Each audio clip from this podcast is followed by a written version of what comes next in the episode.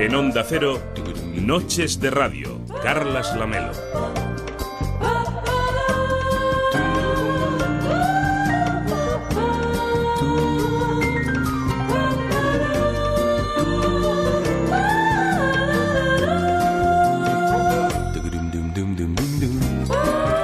¿Qué tal? Muy buenas noches. Hoy venía caminando por la Rambla y pensaba en los robots, no en aquellos personajes de la ficción cinematográfica o de las series de televisión que hablan en tono metálico y parece poco probable que se paseen por nuestras calles a corto plazo. ¿Cómo estás? ¿Te encuentras mejor? Aproximado 70, presente, presidente, digo por ciento recuperado. Derf, ¿por qué Raxo me ha mentido y ha intentado desguazarme? ¿Raxo? Ah, Ah, Oscar. Oh, pues por las joyas. Imagina la fortuna que debe valer. 37.862.000 árdoles. Yo creía que era amigo tuyo. Soy bastante incauto, naif y bobalicón. Lección primera. No te fíes jamás de nadie. De ti me fío. Ahora, Pues no lo hagas. No me fío ni de mí. Además, recuerda que te quise vender. Los humanos sois tan complocudos. Ah, ¿Qué le vamos a hacer? Tampoco me imagino que en poco tiempo podamos tener amigos guasones en forma de robot con los que ir a tomar una cerveza. ¿Por qué necesita beber un robot? No lo necesito, puedo dejarlo en el momento que quiera. Me imagino más bien una vida en la que los robots no sean físicos, que parezca que no estén ahí, pero que vayan haciendo cosas por nosotros, sin que les veamos, incluso decidiendo por nosotros. Estimado Theodore Twombly, bienvenido al primer sistema operativo de inteligencia artificial OS1. Nos gustaría hacerle unas sencillas preguntas antes de iniciar el sistema operativo. De este modo crearemos un OS que se adapte a sus necesidades. De acuerdo. ¿Es usted sociable o insociable? Hombre, últimamente no me socializo mucho, sobre todo porque... En su voz noto indecisión. ¿Está usted de acuerdo? ¿Parezco indeciso? Sí. Siento parecer indeciso. Solo quería ser más preciso. ¿Quiere que su OS tenga voz de hombre o de mujer? De mujer, supongo. A la larga nos conocerán más que nosotros mismos y entre charla y charla quizá nos enamoramos de ellos, o quién sabe, hasta desean destruirnos. Sabe tan bien como yo qué es lo que me lo impide. ¿De qué estás hablando, Hal? Quiero demasiado a esta máquina para permitir que usted la ponga en peligro. No acabo de entender a qué te refieres. Sé que usted y Frank estaban planeando desconectarme.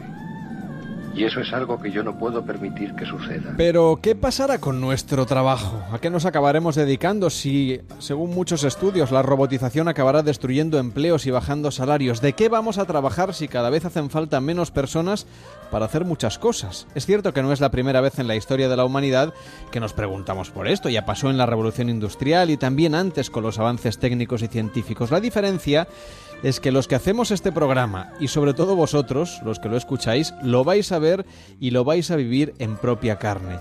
¿Nos van a quitar el trabajo los robots? ¿Cómo asumir esta tecnificación en la sociedad postindustrial? 93 343 54 50 noches arroba onda 0.es facebook.com barra noches radio arroba noches radio en twitter o las notas de voz al whatsapp de noches de radio 676 760 908 676 760 908.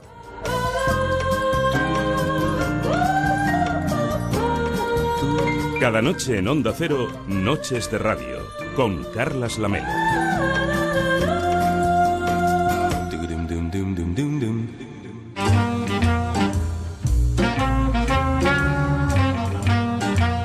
El cóctel de esta noche.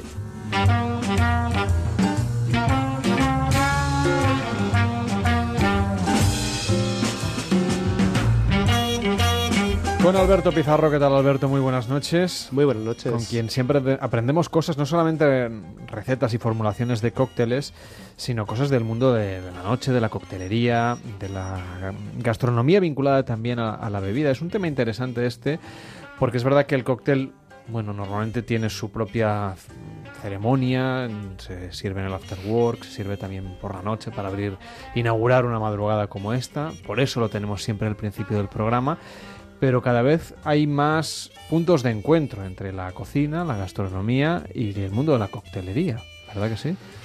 Bueno, o hay quien hace propuestas en este sentido. Me vuelvo a quedar patidifuso como hace unos días. Porque, es un tema muy amplio. No, no, porque realmente hoy te traía un cóctel que, que hicimos para, para, una cena maridaje y este concretamente es el cóctel que servía para maridar con el, con el postre y que, y que cerraba esta, esta cena. Que conste que yo no lo sabía, ¿eh? que es un poco intuición. bueno, el cóctel de esta noche se llama Flavor Tripping. Antes de hablar de él, me gustaría que me contases hacia dónde van estas tendencias de combinar determinadas sugerencias gastronómicas y maridarlas con cócteles en lugar de con vinos o con otras propuestas que seguramente pues ya estamos bastante más acostumbrados.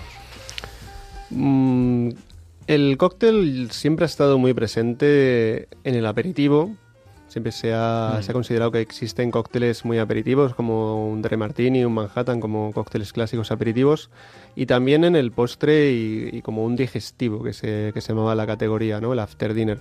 Pero con contadas excepciones se veía que formara parte del menú. Cada vez más, eh, y sobre todo de la mano de la alta, de la alta cocina, el cóctel se ha integrado en los menús a veces ha mutado de líquido a sólido o a semisólido, con espumas, con gelatinas, con algún tipo de, técnica de, lo que se llama, se ha, llamado la, coctelería molecular o la cocina molecular, pero cada vez más empieza a encontrar su sitio en forma líquida como, como lo que es, como una bebida adaptable a un menú creada ex proceso para maridar con un plato determinado, en lo cual el vino siempre ha estado presente, pero el cóctel no tanto.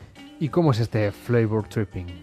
Bueno, flavor tripping tiene que ver, primero de todo, con, unos viajes de sabor que, tuve alguna noticia que se hacían en Estados Unidos con algún tipo de extracto de hierba, no recuerdo muy bien. Eh, comercializaban unas cápsulas que te hacían, eh, te facilitaban la percepción de sabores que normalmente no podías tomar, bien sea por muy amargos o por muy ácidos. Eh, normalmente los rechazabas, pero esto, digamos que te permitía más allá de esa sensación, captar bien bien lo que es el sabor, por ejemplo, de, un zumo de limón, ¿no? Y con... ¿Un zumo de limón en forma de pastilla? No, no, no, no, es una pastilla que tomabas antes de tomar el zumo de limón. Ah, de acuerdo, entonces te modificaba la experiencia. Exacto, si pones flavor tripping en, Google te saldrán todas las experiencias de, los bloggers al respecto, ¿no? De, cómo podían por primera vez tomar alimentos que nunca habían ingerido y nunca habían percibido realmente el sabor que tenían. No pues había ningún flavor tripping de productos españoles, no sé, de gazpacho, de... Mm, no, hasta donde yo leí. Vale, vale. Estamos abiertos. bueno, pero aquí estamos lanzando una idea fantástica. Pediremos una cápsula. pues el flavor tripping que servía de, colofón a esta, esta cena que hicimos en, tres ciudades en, Portugal, en un, en un, tour que hicimos con, con una marca de destilados. El primero de los ingredientes, bueno, el único ingrediente que sí que nos, nos, nos obligaron a utilizar era Gran Marnier. Gran es un licor de naranja con, un, con una base de, de, coñac, en el caso del, del. Y nosotros pensamos que podemos hacer, que podemos combinar con, con la naranja si estamos pensando en un postre. Lo primero que nos vino fue el chocolate. Sabemos que el chocolate de naranja funciona muy bien en el postre, pero no queríamos utilizar chocolate, digo nosotros, el equipo de Bobín, no queríamos utilizar el chocolate tal cual. Así lo que utilizamos fue una cerveza negra, una stout, una cerveza que tiene muchas notas a, regaliz y, a chocolate. Concretamente una, marca que se, llama Brooklyn, eh, la Brooklyn Black Chocolate Stout, concretamente era la cerveza que utilizamos. No utilizamos la cerveza en sí, sino que hicimos un sirope con la cerveza, desalcoholizándolo y añadiéndole, añadiéndole azúcar. las notas a chocolate junto a la naranja nos dieron unas notas también amargas que nos llevó al siguiente ingrediente, que era el zumo de la remolacha. La remolacha nos da esas notas un punto dulce amargas, pero también terrosas, que nos iba muy bien con la naranja y con el chocolate. Continuamos con esa idea de, los amargos, de los sabores potentes y encontramos que el té verde, eh, el té verde nos funcionaba muy bien. Primero porque el té verde lo utilizamos mucho en, maridajes porque la, la, sensación que nos da el té verde cuando comemos es muy placentera. De hecho, ciertas culturas ya de hecho comen con té verde o terminan muchas comidas con té verde por el mismo motivo. El cóctel se nos había quedado un poco cojo, de... entendimos que le hacía falta algo que le diera textura, porque teníamos mucho ingrediente muy, muy, muy líquido que para un postre iba a ser un poco, un poco ligero, ¿no? Un postre como el que teníamos, que, era, que tenía mucha contundencia. Y encontramos que en lugar de utilizar clara de huevo, que es el espesante por antonomasia, digamos, el, el max extendido en coctelería, o la nata, que ya no se utiliza tanto como se utilizaba antes, pero la nata se utiliza mucho en cócteles de postre, encontramos que el mascarpone, una cucharada de queso mascarpone en la coctelera nos daba esa, esa textura y además no aportaba un color precioso porque rebajaba el oscuro de, la remolacha junto, al, junto a la cerveza y nos daba un tono rosado fantástico. Menuda combinación, cerveza negra, té verde, remolacha, chocolate, naranja y mascarpone y otras cosas es lo que componen esta idea, este cóctel con el que iniciamos Noches de Radio en esta madrugada, este Flavor Tripping. Muchísimas gracias por estar con nosotros, Alberto, y muy buenas noches. A vosotros. Noches de Radio. Carlas Lamelo.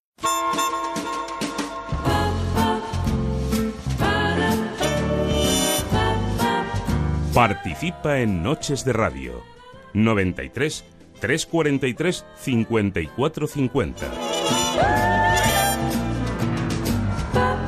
Participa en Noches de Radio. Envíanos tu nota de voz por WhatsApp al 676 760 908. 676 760 908.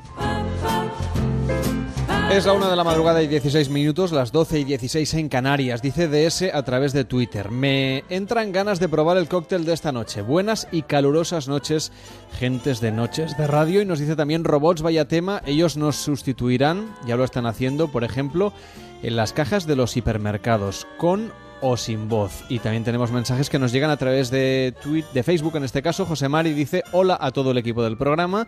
Pues va a ser que sí, cada vez que llamo a una compañía, por ejemplo de la luz, me ponen con una máquina. Saludos desde el sur. Y es que hoy nos preguntamos ¿Qué será de nosotros con la inteligencia artificial que avanza a toda velocidad y no sabemos exactamente pues qué es lo que va a pasar en los próximos años? Los asistentes virtuales van a vivir un despegue sin precedentes en los próximos 15 meses y podrán automatizar cantidad de tareas en nuestra vida diaria, con lo que ganaremos más tiempo libre, seremos más eficientes, mientras damos un montón de datos también al mismo tiempo sobre nuestras preferencias y nuestra vida a las multinacionales que los controlan. Pero ¿qué pasará con los puestos de trabajo que hay detrás de estos robots. Cada vez que se contratan más expertos en robótica, van desapareciendo a trabajadores que hacen otras funciones que las máquinas empiezan a realizar. No es que queramos aquí incitar al miedo a la automatización, todo lo contrario, pero es un debate que conviene abrir cuanto antes. ¿Deben cotizar, por ejemplo, los robots para sostener el sistema de vida de los humanos? ¿Deberíamos reducir la jornada laboral de los humanos para poder convivir con los robots sin que se dispare el desempleo?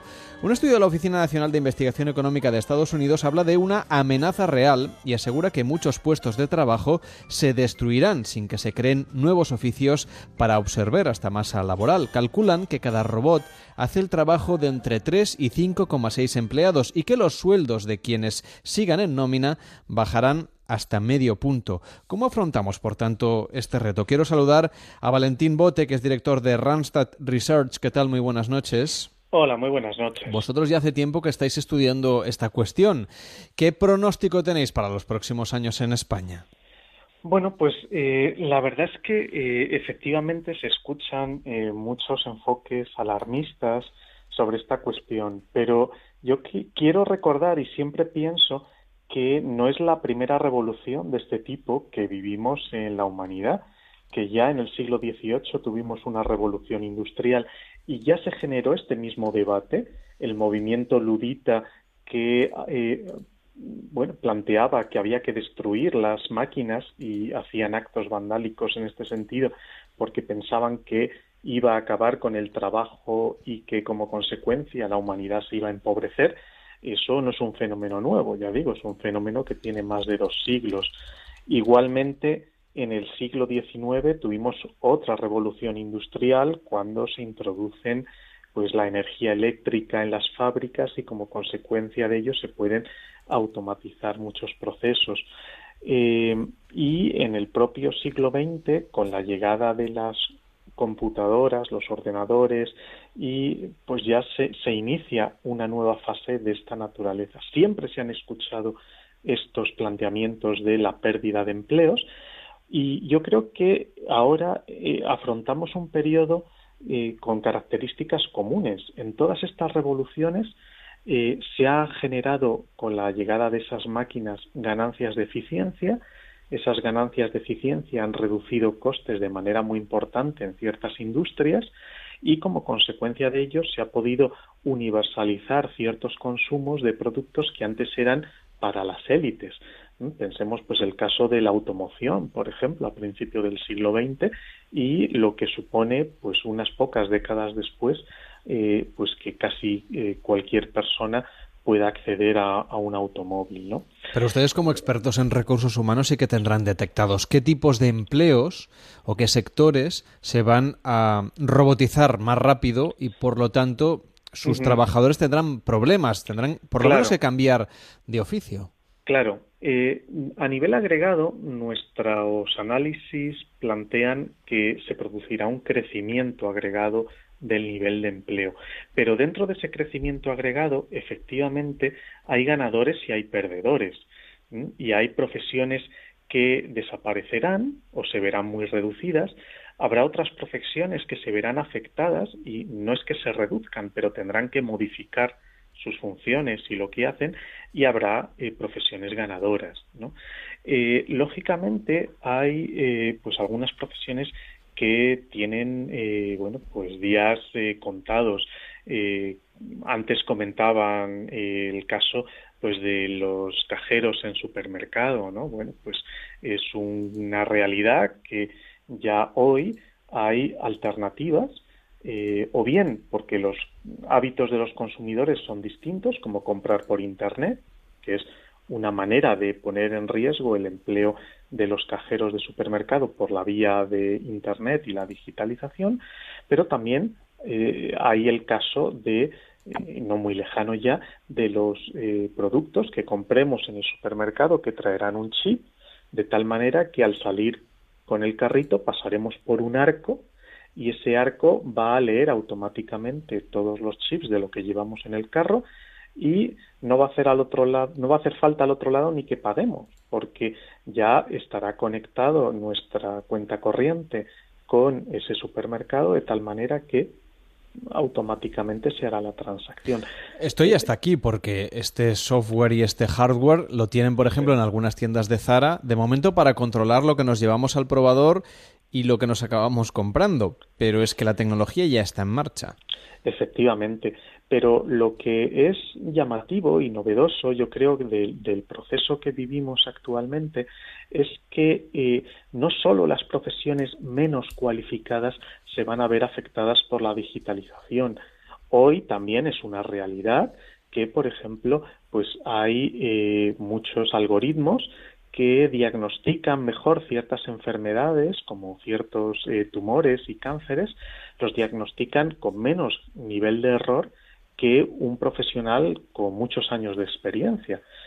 Eh, ¿Esto implica que no necesitaremos médicos? Pues evidentemente no es así. Necesitaremos médicos seguro, pero lo que pasa es que eh, deberán eh, dedicarse a un aspecto de la medicina donde la máquina no hace el trabajo mejor que ellos, ¿no? Como es lógico. este es un caso claro de una profesión que se va a ver transformada pero que no va a desaparecer. Valentín, da la sensación que nuestro país es muy permeable a esta robotización. Es decir, aquí tenemos ya muchas eh, grandes superficies donde el usuario puede acabar haciéndose de cajero. Sin embargo, uno viaja fuera, se va a Londres, a Nueva York o a, Tokio, que no son para nada ciudades eh, que estén atrasadas tecnológicamente, todo lo contrario, y allí todavía aprecian mucho más que nosotros, da esa sensación, el trato humano. Hay menos tecnificación, pese a que ellos son los que producen estos, estas nuevas tecnologías. Bueno, esta es una, una, cuestión que eh, a medida que proliferen eh, todas estas tecnologías, pues tenemos que elegir, tenemos que elegir entre ese trato humano, pero un mayor coste de lo que adquirimos, o eh, un menor coste, pero un trato pues más frío, ¿no? Podemos decirlo.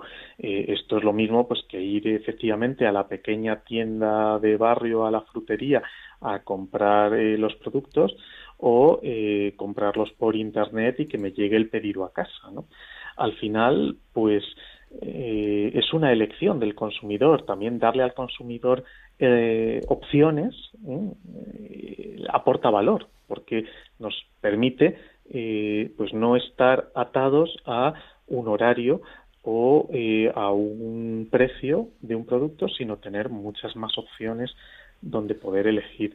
O sea, no necesariamente eh, es malo el tener esas alternativas a nuestra disposición y, lógicamente, detrás de todas esas tecnologías, pues hay personas que las diseñan, que las implementan, que las les dan soporte, eh, que nos traen el pedido a casa. Eh, o sea que al final también por ese lado hay que valorar el empleo que se crea. ¿no? Vamos a ver qué es lo que pasará en los próximos años. Quiero saludar a Andrés Ortega, que es autor de La imparable marcha de los robots. ¿Qué tal? Muy buenas noches. Buenas noches. Es un libro que nos cuenta, y no es ciencia ficción, lo que va a pasar en los próximos años. ¿Qué es lo que vamos a ver? ¿Qué cosas van a suceder? ¿Qué tipo de aparatos van a convivir con nosotros en uno, dos, tres años como mucho. Los asistentes virtuales, decíamos al principio, están aquí, a las puertas. En Estados Unidos, Echo, el altavoz de Amazon, tiene una gran implantación en todo el territorio. También estamos esperando cómo será ese nuevo dispositivo de Apple. Tenemos eh, otras posibilidades, otros fabricantes de este tipo de aparatos. No sé qué es lo que va a cambiar nuestra vida más inmediata con la robotización, no en las fábricas, sino en las casas, en los puestos de trabajo, cuando vamos a comprar. Bueno, ya están entrando los robots y la automatización en, muchas cosas. Vamos a ver robots cada vez más limpiando las casas, pasando aspiradoras, eso ya está. Vamos a ver robots hasta cierto punto en coches eléctricos. Acaba de salir el Tesla 3 que dicen que es como, como el iPhone para los teléfonos, pues va a ser eso para el coche eléctrico, ¿no? ya preparado para el coche autónomo.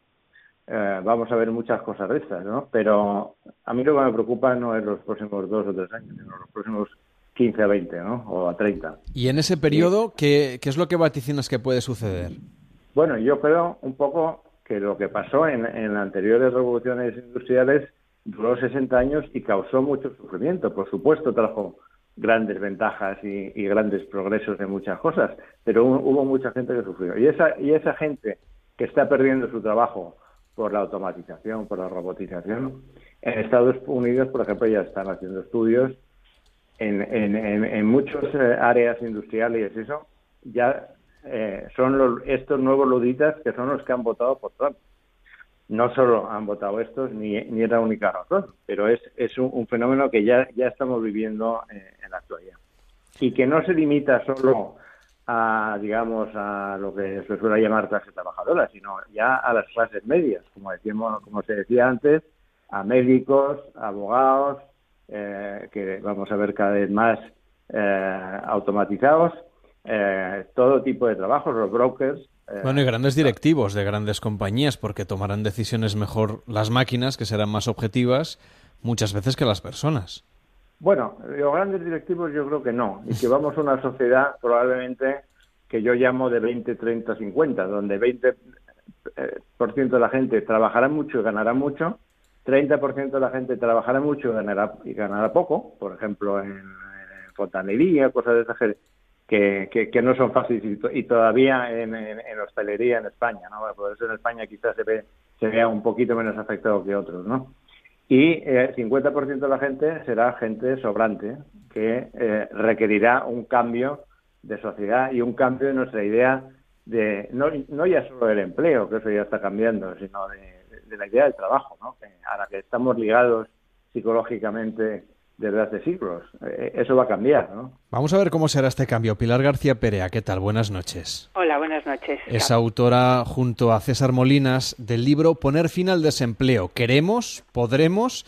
Claro, ante este nuevo panorama, yo no sé si querer poder o será una cosa forzada. ¿Cómo, ¿Cómo va a cambiar todo esto? ¿Vamos a vivir en una sociedad sin necesidad de trabajar? Porque serán los robots los que harán buena parte del trabajo. Bueno, yo creo que no, que afortunadamente vamos a seguir trabajando. Es decir, que mm, eh, la sociedad digital está, eh, tiene la característica de que crea mucha más riqueza con mucho menos empleo. Y entonces esto da lugar, eh, primero, a, genera mucha desigualdad eh, porque hay un predominio de las superstar, de las eh, empresas grandes tipo IKEA, Zara, que van absorbiendo cada vez más cuota de mercado y, van desapareciendo eh, las empresas pequeñas de muebles, de, eh, de textil, etcétera. Entonces, eh, lo que entonces esa es una característica de, este cambio digital. Pero es que incluso con, con Amazon y demás, hasta los centros comerciales y las grandes superficies más potentes que se habían ido comiendo las pequeñas tiendecitas de barrio, también peligran o tienen que cambiar de modelo. Efectivamente, eh, también peligran. Y, y luego hay, otra característica y es, es la educación, que hasta ahora la educación garantizaba un estatus social. Eh, pero ahora la educación, aunque es más necesaria que nunca, sin embargo, eh, no garantiza ese estatus porque necesitamos también estar en el momento adecuado, en el sitio adecuado y con la idea adecuada. Eh, para ser esta superstar.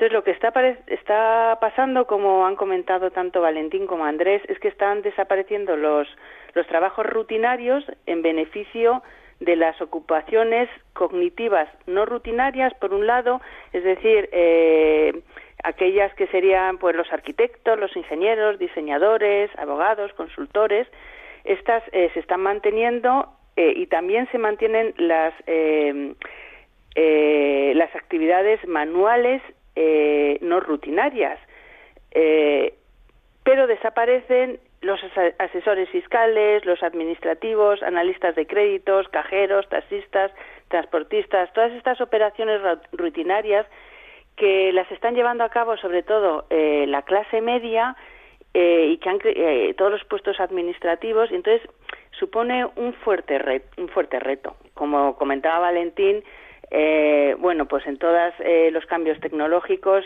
siempre han sido para ganar empleo y yo creo que esto seguirá siendo así. Pero a corto plazo nos enfrentamos a, un reto fuerte y en España ese reto es todavía mayor porque porque la eh, situación de partida ya no es muy buena. Claro, la situación de partida no es muy buena. Es un país en el que desde, desde el año 1978 tenemos una media del paro del, del 16% que se dispara a 20-25% cuando llegamos a recesiones, entonces tenemos unos deberes pendientes que hacer. Entonces esos deberes eh, se agudizan muchísimo más eh, en esta en esta situación. ¿Y qué deberes son? Lo digo porque si llevamos desde el 78, que fue la crisis del petróleo, da la sensación que no la hemos superado todavía. No, no lo hemos superado porque requieren un cambio de mentalidad profunda mm, que nosotros en el libro identificamos fundamentalmente en tres áreas.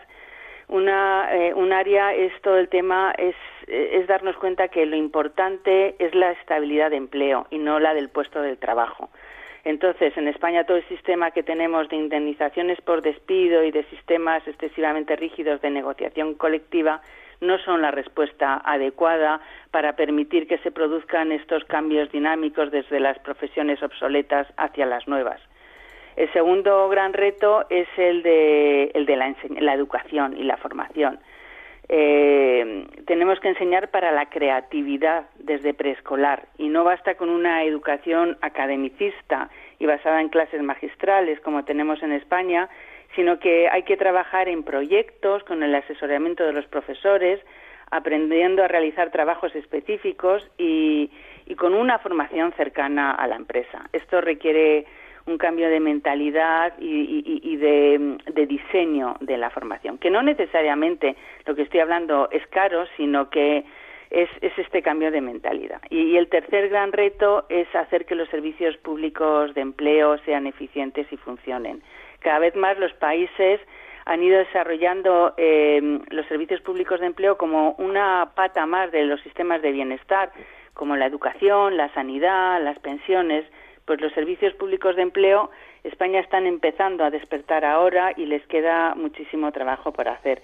Pero son los encargados de desarrollar estas redes sociales que son imprescindibles en estos momentos de cambios que aunque a largo plazo sean positivos, a corto plazo van a causar mucho sufrimiento a personas que se sientan desplazadas y que hay que ayudarlas y hay que eh, formarlas eh, en estas nuevas profesiones. Valentín, ¿cómo hacemos frente a estos retos que describe Pilar en su libro?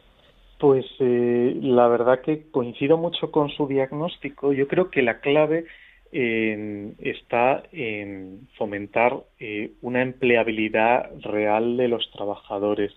Esto es un sistema que primero no es indoloro eh, y segundo no es sencillo. Es un problema complejo. Como siempre se dice, para los problemas complejos hay soluciones fáciles que siempre son equivocadas, pero en este caso eh, la solución no es fácil. Por un lado está el problema que planteaban del sistema educativo. Eh, ahora mismo tenemos un grave problema. Por un lado tenemos un nivel todavía de abandono escolar temprano muy elevado en comparación con la media europea. Eh, para que se hagan una idea los que nos escuchan, pues eh, ahora mismo eh, una cohorte de población joven de 25 a 29, gente joven pero que ya ha tenido que terminar sus estudios, en España esos jóvenes, un tercio, como mucho, ha llegado a terminar la secundaria obligatoria, como mucho. En Europa la media es un 13%, 20 puntos menos. Y luego por el ámbito superior, el de los universitarios, pues lo que nos encontramos es un, algo que para mí es preocupante y es que en los últimos cinco años ha caído de manera sistemática eh, los jóvenes que están matriculados en eh, carreras eh, de perfil tecnológico, carreras corresponden a las siglas eh, en inglés STEM, ciencia, tecnología, ingeniería y matemáticas, pues eh, hace cinco años el 30% de los alumnos matriculados en las universidades españolas cursaba algún tipo de disciplina de esta naturaleza y ahora ese porcentaje ha caído hasta el 26%. Es decir, que eh, esta gente joven que está hoy estudiando y que dentro de muy poco va a estar en el mercado de trabajo eh, está eligiendo unas disciplinas eh, que, desde luego, no son las que eh, cuentan con un futuro a corto y medio plazo más dulce en el mercado laboral. Y esto es un, problema. Respecto a los servicios de empleo, creo que también es claro que se necesita una reforma en profundidad pues eh, nosotros, eh, desde luego, prestamos mucha atención a las mejores experiencias que en el mundo existen en materia de colaboración del sector público con el privado en la intermediación laboral.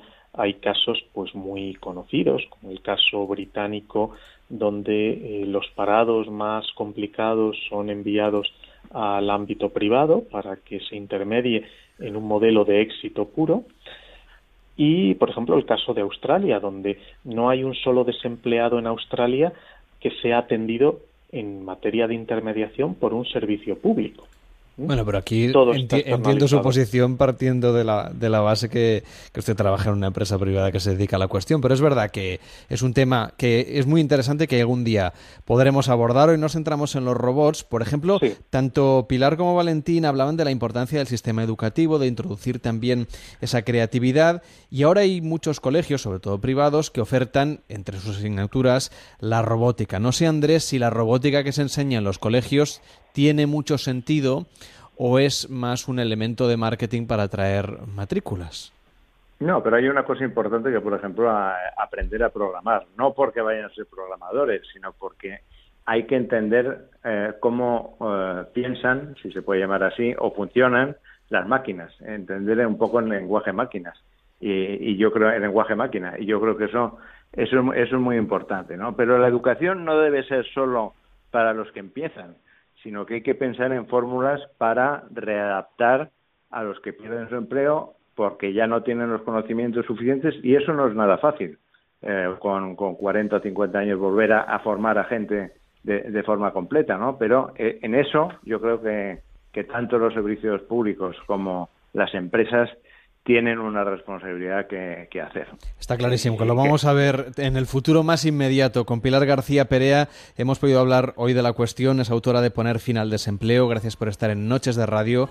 Muy buenas noches. Buenas noches. Y con Valentín Bote, que es director de Randstad Research. Gracias por estar también en el programa y que vaya muy bien. Ha sido muy interesante escucharle. Buenas noches. Un placer. Y con Andrés Ortega, autor de La imparable marcha de los robots. Una lectura también para este verano. Que vaya bien. Buenas noches noches. Buenas noches.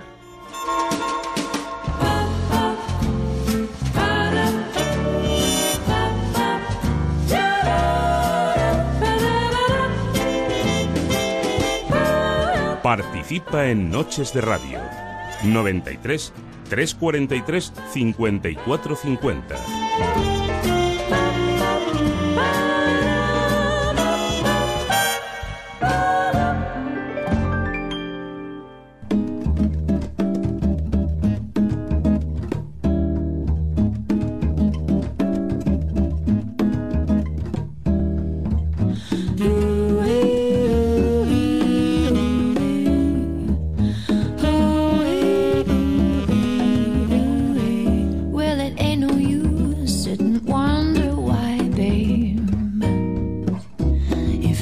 Muchísima gente seguro que está pasando sus vacaciones pensando cómo estarán mis hijos ahora que están con mi ex.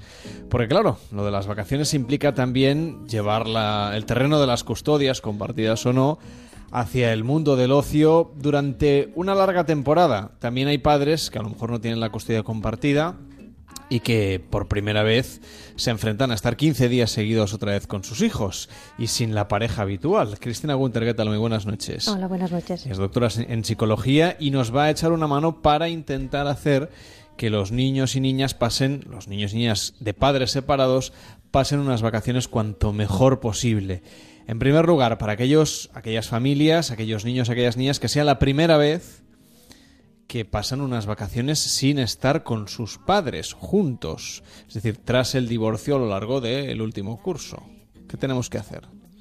Bueno, en primer lugar, decir que una separación no implica de por sí eh, que vaya a ser un problema. Las vacaciones, de hecho, la mayoría de parejas lo llevan bien y con naturalidad. Sí que es verdad que cuando la separación entre los padres no es amistosa, es decir, que hay un conflicto entre los padres, es una fuente de estrés las vacaciones. ¿Por qué? Porque implica, como bien has dicho, coordinarte con tu ex, el que te has separado, y eso nunca es fácil.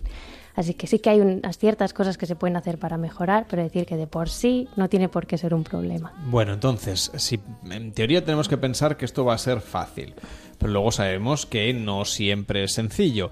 ¿Cómo planteamos con los niños estas primeras vacaciones, que van a ser muy diferentes seguramente de las que teníamos hasta ahora? Puede incluso que sean mejores, porque si la pareja se ha separado seguramente no tenía muy buena convivencia y a lo mejor las vacaciones hasta entonces pues eran un cúmulo de discusiones. Quizás son mejores, pero claro, hay que abordarlo con los niños y también dependiendo de la edad que tengan, el- la manera como lo abordaremos será de- diferente probablemente. Efectivamente. Y siempre digo tres cosas, naturalidad, diálogo y sentido común, sobre todo. Los niños son niños, pero tienen cosas que decir, así que se les puede escuchar. Sí que es verdad que cuando son más pequeños es recomendable, por ejemplo, periodos más cortos, la separación más corta, y que estén pocos días con el padre, pocos días con la madre, y a medida que los niños van creciendo se puede ampliar ese periodo e incluso acabar haciendo pues 15 días y 15 días. Pero sí que es importante escuchar a los niños, ver qué, qué- qué les apetece, qué quieren y sobre todo tener en cuenta que no, uno no tiene que tomarse de manera personal ciertos comentarios que pueden hacer que pueden ser naturales, porque los niños pues, pues también pueden estar estresados y en algún momento tirar de, de tópicos como mm, eh, quiero ir con mamá, por ejemplo, y uno tomárselo mal. No, se puede, en vez de, enfadarse y tomárselo como un ataque personal, preguntarle eh, el por qué y dialogar con ellos. También hay que tener en cuenta, por ejemplo, cuando se introducen nuevas parejas, ejemplo, que es muy factible que surjan discusiones como tú no eres mi padre, no me tienes que decir nada, ¿no? Esas cosas hay que abordarlas con diálogo y paciencia, mucha, mucha paciencia. ¿Y qué pasa si uno de los dos ha encontrado una nueva pareja y por lo tanto se va de vacaciones con esta nueva pareja y al mismo tiempo, pues quizá incluso con los hijos de esta nueva pareja? Sí. Eh, bueno, es ciertamente una situación que puede ser muy tensa y mm, primero no avanzar acontecimientos. Puede ser a veces los niños, bueno, la mayoría de veces es que son muy inteligentes y, y lo suelen llevar muy bien. Además, si hay otros niños, pues muy posible que, que acudan bueno, con ellos para jugar y todo y se lo acaben pasando bien. Pero también puede pasar que eh, pues hay- surjan celos, por ejemplo. En este sentido, sí que se pide pues que estés muy pendiente de tu hijo, obviamente también de los hijos de tu pareja, pero en ese sentido un poco que lo mimes y que, y que le convenzas de que por encima de todo hay amor y quieres a, a tu hijo. ¿Y qué podemos hacer, por ejemplo, si no hay un buen clima de relación? Si hemos roto esa relación de pareja y hemos acabado mal. Quizá porque hace poco, quizá porque, bueno, las cosas no se han hecho como deberían ser, quizá porque uno de los dos o los dos se han revelado ser bastante diferentes de lo que hasta entonces se consideraban el uno respecto del otro. Sí, cuando hay un conflicto es importante saber que el primero y lo principal es el hijo. Que es el, que primero tenemos que mirar por el hijo. Los estudios dicen que una separación en sí no tiene consecuencias negativas, sí que lo tiene el conflicto entre los padres. Así que ante eso hay que actuar. Decir, bueno, no es la separación lo que va a afectar a nuestro hijo, sino el conflicto. Hay que intentar rebajarlo. Tener muy en cuenta cuando hay un conflicto que es fácil que surja lo que se llama el conflicto de lealtades y que por el hecho de estar eh, remetiendo y, hablando mal de, tu ex, surja el conflicto de lealtades en el hijo. Eh, esto es, aquí ya empezamos a hablar de cosas un poco más preocupantes y peligrosas porque ante un conflicto de lealtades los niños se sienten como rotos, partidos por la mitad y eso es muy doloroso. ¿Cómo podríamos explicar mejor esto del conflicto de lealtades? Es el hecho de que tengas que tomar partido o por tu madre o por tu padre. Eso es tener un conflicto. Es decir, bueno, yo quiero ser leal, por ejemplo, a mi madre. Entonces, como mi madre se está metiendo con mi padre, voy a acercarme más a mi madre y voy también a odiar a mi padre, por ejemplo suelen hacer cuando hay un conflicto de lealtades muy, muy severo, una cosa que, que solemos ver en los niños, que es lo que se llama huir hacia adelante. Ante esa tesitura de tener que decidir entre tu padre o tu madre, lo que hacen es apostar por una de las opciones y huir de esta situación arremetiendo y yendo hacia adelante, como dice la propia expresión. ¿no? Yo siempre le digo a los padres que ante estas situaciones lo que hay que tener en cuenta es que en la cabeza de los niños ellos son mitad mamá, mitad papá. Y si tú te estás metiendo con tu ex, te estás metiendo contra la mitad de tu hijo. Y eso, a la larga, tiene consecuencias negativas. ¿Y qué pasa si tú eres la parte que sale perdiendo de todo esto en este conflicto de lealtades? Es decir, si eres el padre y el niño ha decidido arreglarse con la madre o si eres la madre y el niño ha decidido o la niña ha decidido arreglarse con el padre. Esto tiene un ¿Cómo recuperas esa confianza y, por lo tanto tejes de nuevo la complicidad con la familia. Eso tiene un nombre, hay un, un psicólogo, un terapeuta familiar muy conocido que se llama el doctor Linares, que le llama prácticas alienadoras familiares a esto. Es una dinámica muy compleja y difícil de desarticular. Bueno, que empieza incluso a plantearse la posibilidad que, que llegue a ser eh, delito la alienación parental. Es un, es, es un concepto muy, muy polémico, es una definición muy polémica. Lo que yo diría no hay que pensar que un niño puede ser manipulado así como así. Muchas veces todo es fruto de una dinámica familiar y tenemos parte de, responsabilidad en esa dinámica familiar. Así que, que, bueno, cuando los casos son muy severos se recomienda la intervención de un profesional, como pueden ser mediadores o terapeutas familiares. Pero es de esperar que en las vacaciones de verano no pase. ¿eh? Pero seguimos eh, sabiendo y escuchando casos de familias en las que uno de los dos, si no los dos, lo que hacen es aprovechar la situación de vulnerabilidad de la pareja tras la separación para arremeter contra el otro y vengarse en disputas sobre las pensiones, sobre la cuestión económica, en disputas sobre el patrimonio y en disputas sobre los hijos y utilizar a los hijos como arma arrojadiza contra el otro.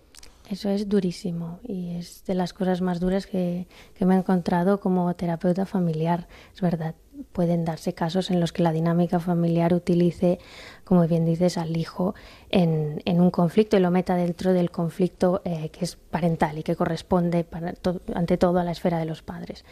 Eh, pero cuando los casos son muy graves, la intervención de un profesional es lo que se recomienda. Pero claro, pero para que entre un terapeuta también tiene que haber voluntad de ser sometido a una terapia.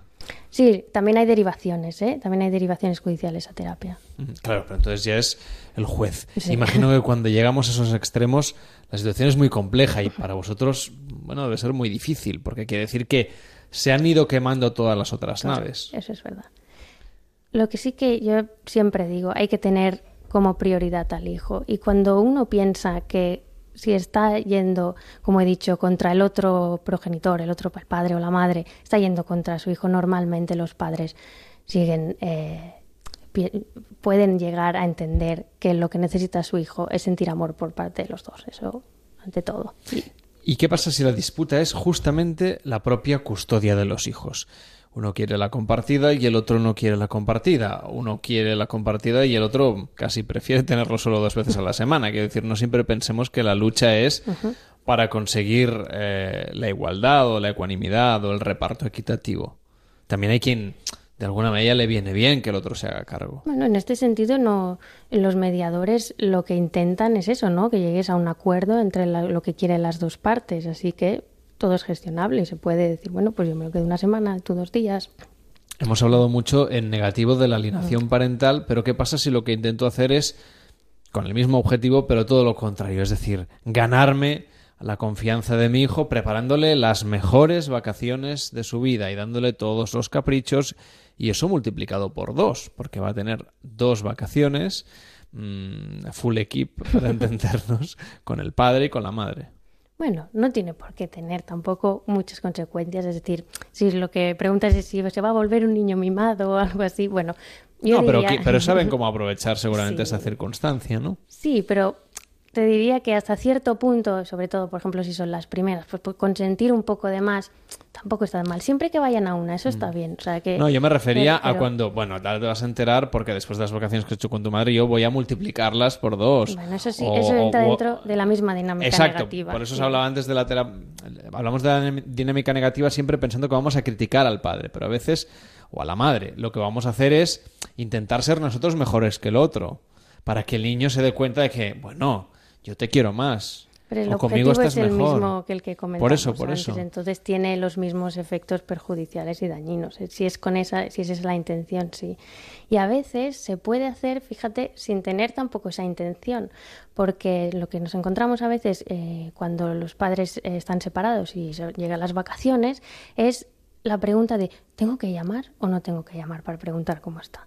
Entonces, bueno, claro, se puede llamar. Llaman y entonces empiezan, ¿y cómo estás? ¿Y te estás poniendo crema del sol? ¿Y que te quedas solo en casa? Y, que... y empiezas a parecido decir cuando una van de- lista parecido a cuando van de campamentos. y una lista de los posibles peligros que los padres lo hacen para preocuparse por su hijo, pero esto al hijo le está diciendo alarma, alarma, ¿no? Sí. Todos los posibles peligros que estoy corriendo aquí.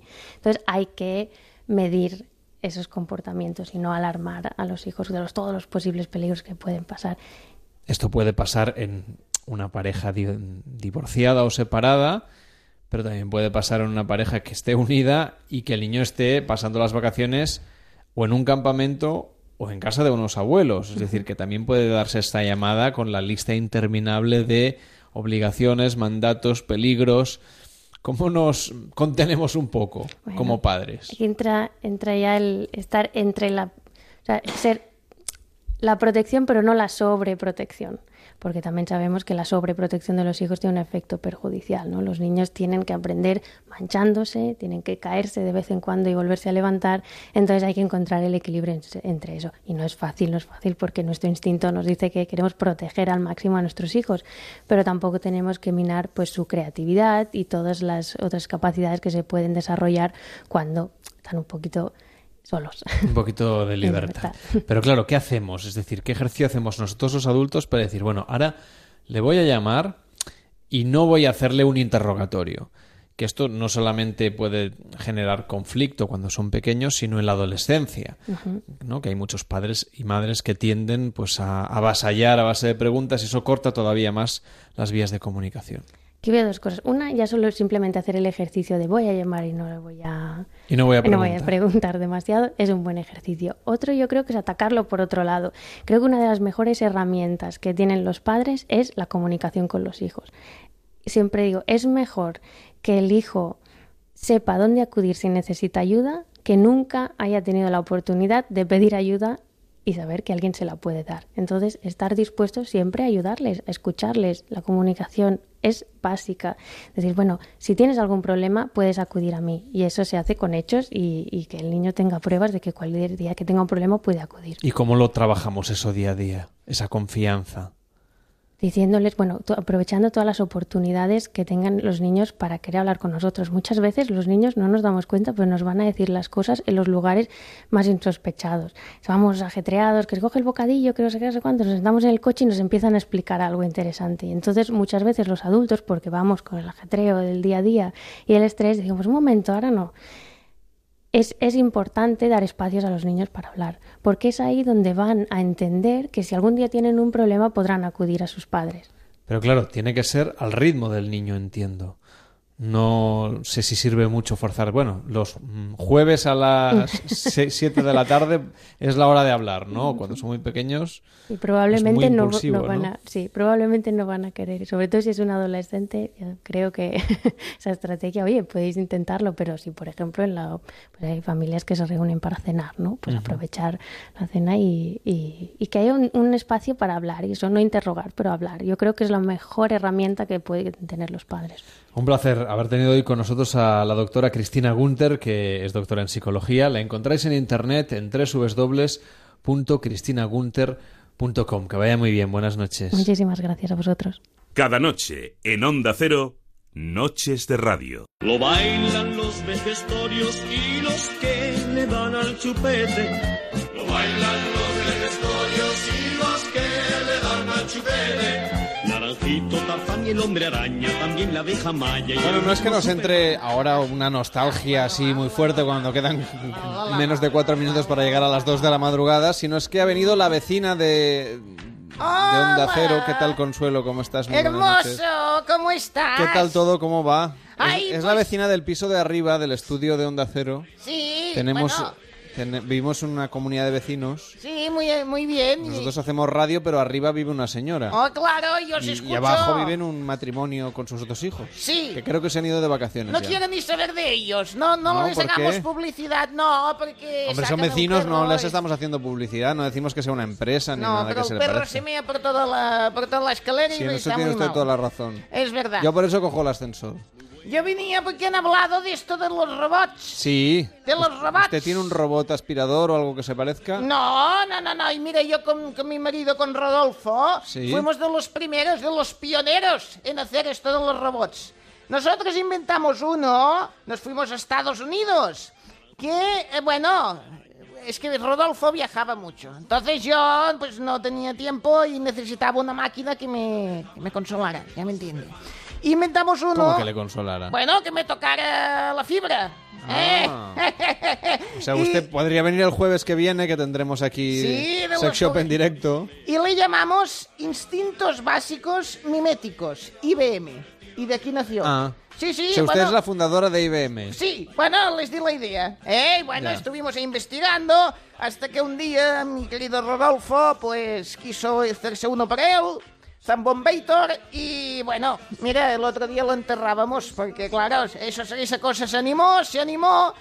Bueno, empezó a... Hay un límite para todo. Bueno, mire, sí, se lo llevó por delante. Bueno, por delante. Pobre O Por Rodolfo. detrás, no me acuerdo, era por uno de los dos sitios.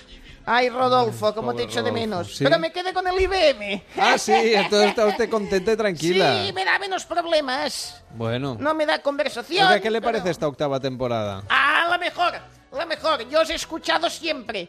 El Noches de Radio lo he escuchado en fines de semana, por las mañanas, a todas horas, siempre, todas las temporadas. Pero y será, este es será en el podcast, porque siempre, como Sí. dice el nombre, siempre hemos salido por la noche. El podcast, qué buena serie esa. Me ha encantado. Oye, la mejor temporada de todas. Veo todos los Si capítulos. acabamos de empezar. Bueno, pues eso. Todos los he escuchado. Hasta los próximos. Bueno, pues muchas gracias ¿eh? por, por las magdalenas que nos ha traído. David Sarvalló, ¿qué tal? Buenas noches. Buenas noches. Qué ricas estaban las magdalenas. Oh, Lo que pasa es que poco recomendables para hacer radio después. Un poquito duras. Sí, pero ah, suerte que la señora Consuelo no nos oye No, no, demasiado. no. sí, ¿Qué decís? No, nada, nada, nada. Usted tranquila, no se preocupe. Muy buenas, sí.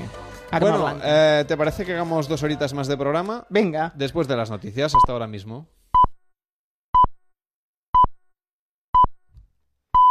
Son las dos, la una en Canarias.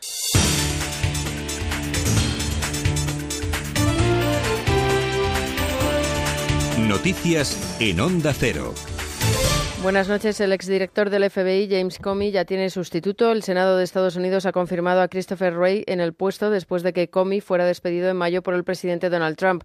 El nuevo responsable de la agencia de inteligencia estadounidense ocupa el cargo en plena investigación sobre la supuesta interferencia de Rusia en las últimas elecciones presidenciales y los posibles vínculos entre Moscú y la campaña de Trump. Durante las audiencias de confirmación, Wray ha defendido su independencia y respeto a la Constitución. Sobre la polémica con Rusia, la Casa Blanca ha asegurado que el comunicado difundido por el hijo mayor del presidente sobre la reunión con una abogada rusa era cierto, pero ha aclarado que el mandatario se limitó a asesorar declaraciones de su portavoz, Sarah Huckabee, después de que varios medios informaran de que Trump dictó a su hijo el texto que después resultó ser falso, ya que en él el primogénito aseguraba que el encuentro no tenía nada que ver con la campaña electoral.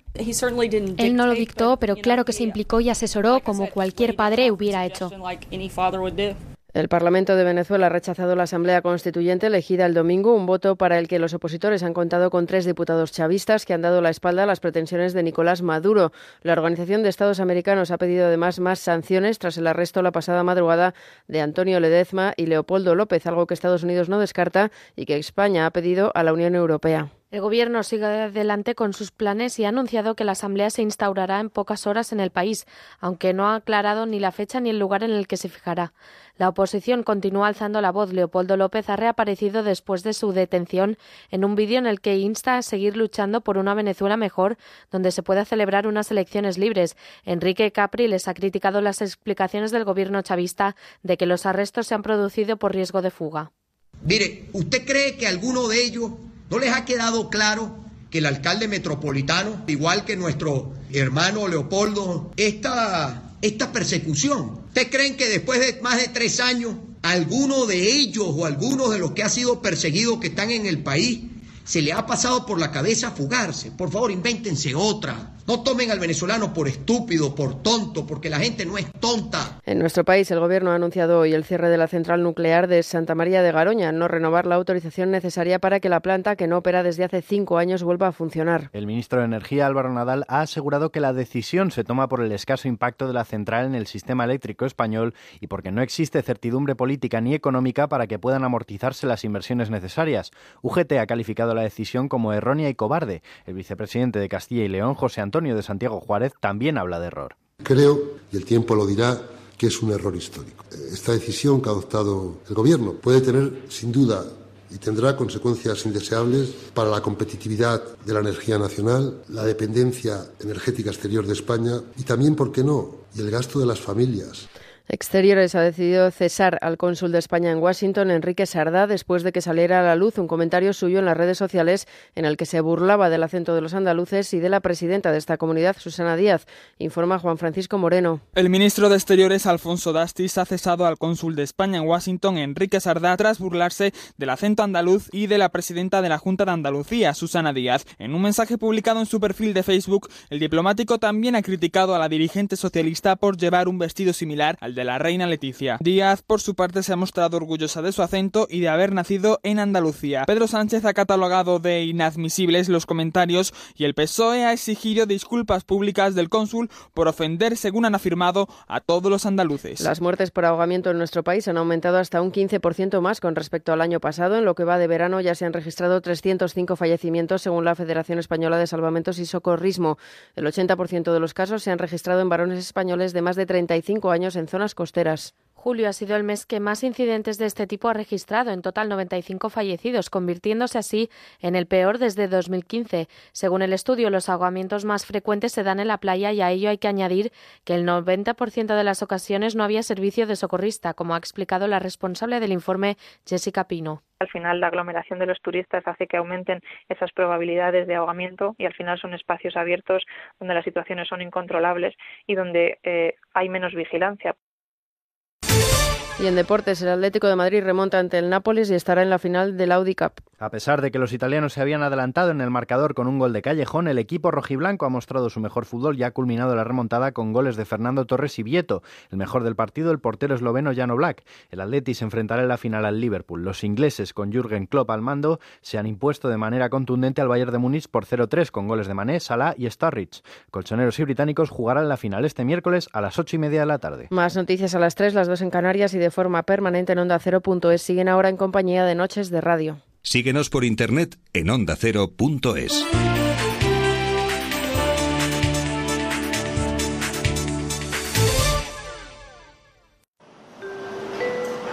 Destinos por descubrir, aventuras por vivir. Cada viaje, una experiencia. Disfruta de tus vacaciones y conecta con nosotros desde cualquier lugar del mundo. Llévanos siempre en tu maleta. Onda Cero, tu radio.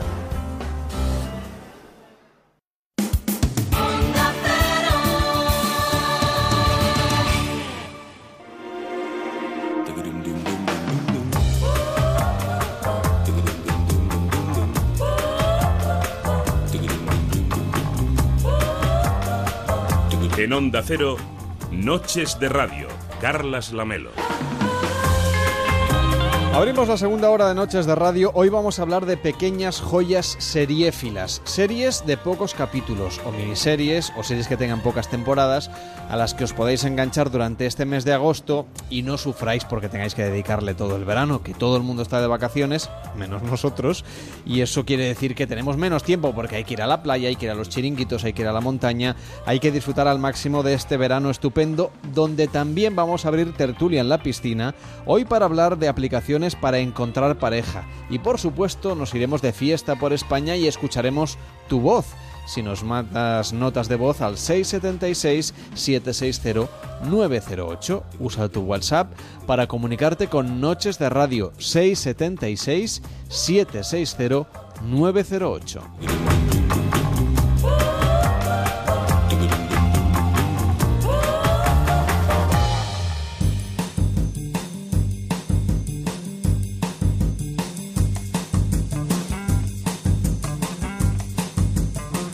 La peli de esta noche.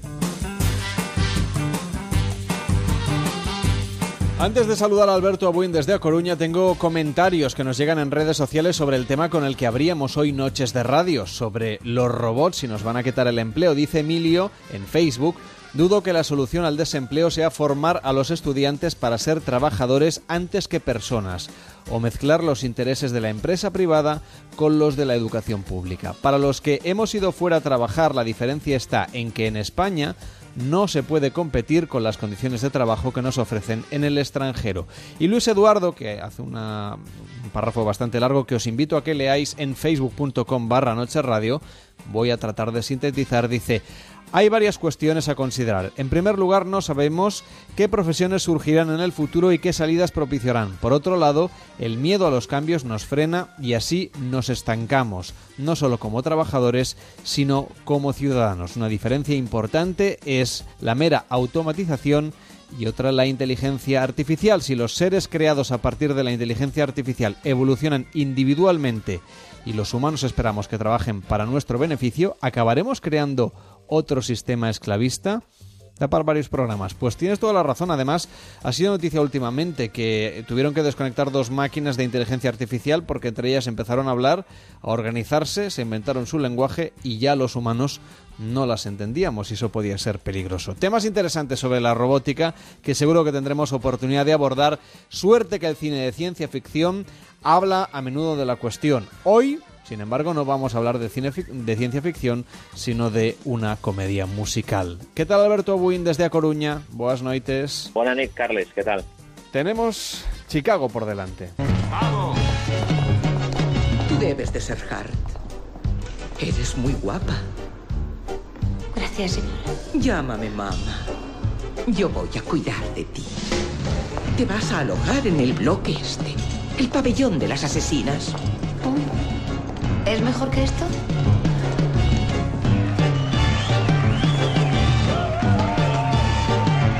Bueno, y es que a Hollywood las historias y las películas musicales le encantan. Sí, y además, eh, bueno, esta fue el pistoletazo quizá, ¿no?, de salida a todas las películas musicales que se han hecho desde, desde entonces. A mí personalmente es una película que, que me encanta y que me hace dudar, ojo, sobre sobre Rob Marshall, sobre su director, porque todo lo que hizo después no está a la altura, pero ni de lejos. Entonces te hace, te hace dudar de si la habrá dirigido él o no. Hay un famoso crítico de cine que siempre que le pasaba una de estas cosas. Eh, cuando un director eh, para él pues tenía películas mediocres y de repente hacía una, una gran película solía decir no la hizo él se la hizo alguien no se la hizo algún amigo se la hizo el director de casting no es una una broma que solía decir y es que me parece que está muy bien aplicada, se puede aplicar a este a este caso, ¿no? Todo lo que hizo Rob, Marshall después, estamos hablando de un tío que ha hecho Piratas del Caribe 4, que es uno de los mayores engendros que se puedan ver en una sala de cine, y, y bueno, Chicago a mí me parece una película estupenda, llena de vitalidad, eh, con una René Zellweger y una Catherine Zeta-Jones, las dos absolutamente impresionantes y arrolladoras, y, una película en la, en la que hasta un actor como Richard Gere está bien que ya que ya es que ya es bastante. No deja esa frase va a levantar ampollas, ¿eh? Puede puede levantar ampollas, puede levantar ampollas. De todas formas es un año, fíjate, eh, este año es el año de la de la de, de, de uno de los grandes perdedores que luego fue que luego fue un gran ganador, evidentemente. Un director como Martin Scorsese, Guns of New York, creo que 11 nominaciones, ahora no me acuerdo, 11 o 12, o 10 o por ahí, y ningún Oscar era una de las, de las favoritas, pero Guns of New York fue una película con muchísimos problemas de postproducción, no sé hasta qué punto le pudo afectar eso eh, eh, en los premios. Me parece una película estupenda, no una obra maestra, y que no se haya llevado ningún, ningún premio ese año me, pareció un poco escandaloso, la verdad. También estaba Las Horas, Las Dos Torres y El Pianista, que por fin pues se le hizo justicia a Roman Polanski, le entregaron el premio y se lo entregó Harrison Ford, además. Bueno, se lo, se lo, se lo recogió Harrison Ford, porque Polanski no puede entrar en Estados Unidos. Efectivamente. Bueno, eh, ahora que decías lo de las dos torres, mañana ya nos tocará hablar de El Señor de los Anillos, que se acabó llevando el Oscar con El Retorno del Rey. Que vaya muy bien, buenas noches. Buenas noches, Carlos.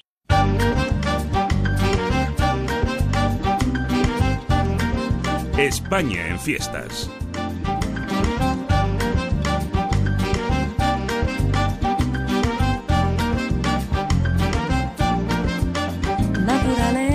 Vámonos hasta Madrid para saludar a Manuel Campillo. ¿Qué tal? Muy buenas noches. Muy buenas noches, Carles. ¿Qué tal? Hoy nos llevas a la Feria de Alora. Así es, en la provincia de Málaga, donde están celebrando la feria de este pueblo a lo largo de toda la semana. Y además tenemos al teléfono para hablarnos de todo esto a la segunda teniente de alcalde y concejala de Feria y Fiestas, Desiree Flores Cortés. Que es de Alora, en realidad, que lo he dicho mal, me parece. ¿Qué tal, Desiree? Buenas noches. Buenas noches. ¿Qué tal? Lo, he escrito, me lo habían pasado sin, sin tilde en, la escaleta y en el guion llevaba tilde, así que me he dado cuenta del error. Alora, ¿verdad?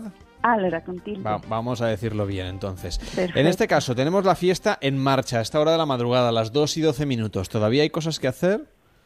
Todavía queda una larga semana por delante. Bueno, ¿y qué podemos hacer en los próximos días si nos pasamos por Alora? Divertirnos y mucho. Todavía quedan muchas fiestas y muchas actividades por delante. Eh, hemos empezado la fiesta, pero mañana tenemos la víspera. ¿Y en qué consiste? Bueno, mañana es la fiesta del niño, que es cuando los, el pueblo, en todos los pueblos, eh, tenemos las actividades a mitad de precio y bueno, pues en casi todos los pueblos es lo mismo. Nosotros tenemos mañana organizados un pasacalle un poco más espectacular, que contamos con, con artistas del Circo del Sol y después tenemos un, una fiesta dedicada a todos los niños. Y bueno, por destacar algunas actividades, el viernes sí tenemos un tobogán acuático de unos 100 metros de longitud por todas las calles y un desfile de moda flamenca el sábado. El domingo tenemos el día dedicado al mundo del caballo y muchas actividades para los niños. El domingo, de hecho, además de todos los eventos con los caballos, también habéis, habéis organizado una Holy Colors y Fiesta de la Espuma. ¿Cómo surgió la idea de organizar esta fiesta que cada vez está siendo, bueno, cada, cada vez más ciudades están apostando por ella, la de lanzar fiestas de lanzar polvos de colores?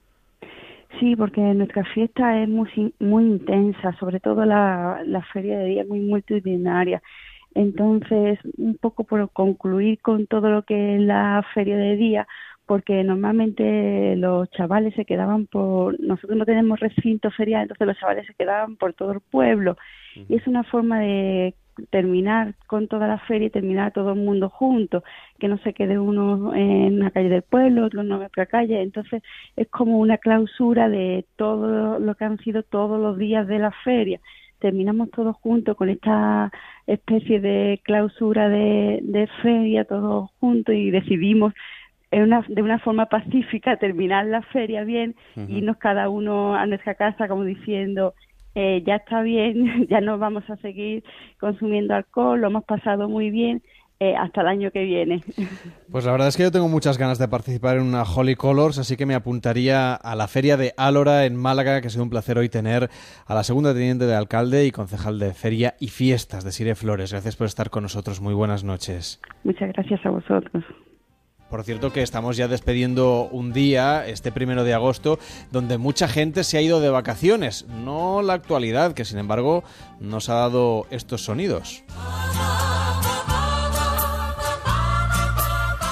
Ellos van a seguir en su locura.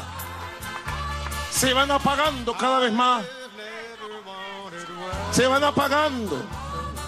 Algunos terminarán en una celda bajo el mando de la justicia. ¡Se cayó ¡Se está llevando el Ledesma! ¡Denuncien! Esta es la decisión que hemos tomado en un caso muy singular, por su tamaño, por el tipo de central, por el impacto en el sistema energético y el impacto económico en el conjunto de la economía. Hemos estado siempre en contra de Garoña porque generan muchos residuos muy peligrosos que duran miles de años. Ha generado perspectivas laborales para muchas personas y creemos que realmente va a tener efectos eh, sobre la zona. Dar las gracias a todas aquellas personas que han confiado privada y públicamente de mí, de don Juan Padrón y de mi hijo. Y además han confiado y nos han defendido privada y públicamente.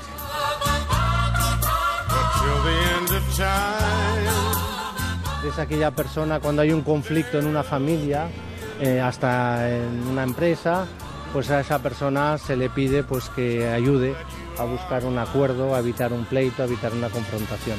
Y eso es lo que hizo en un tema muy concreto.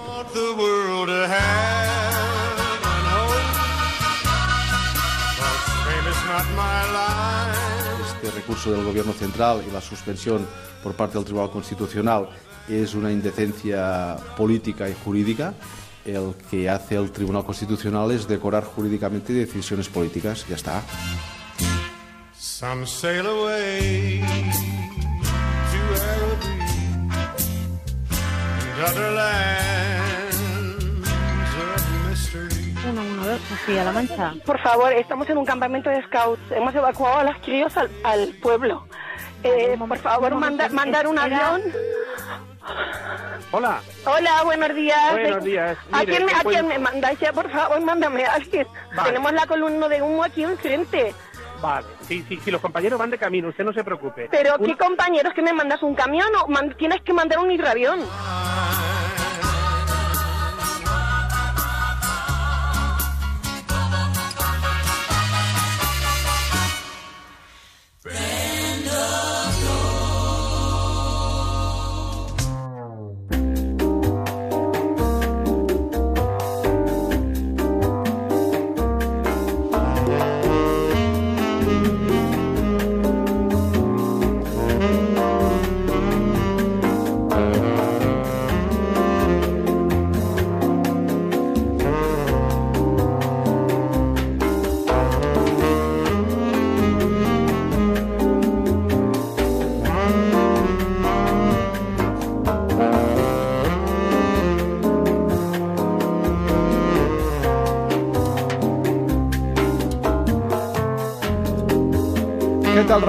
Crisostomo? ¿Cómo estás? Muy buenas noches. Buenas noches. Hola, Óscar González, muy buenas noches. Muy buenas noches. Bueno, la verdad es que hoy promete esta sección de series en Noches de Radio porque vamos a recomendar pequeñas series, pequeñas en número de episodios. A veces también son producciones un poco más humildes que otras.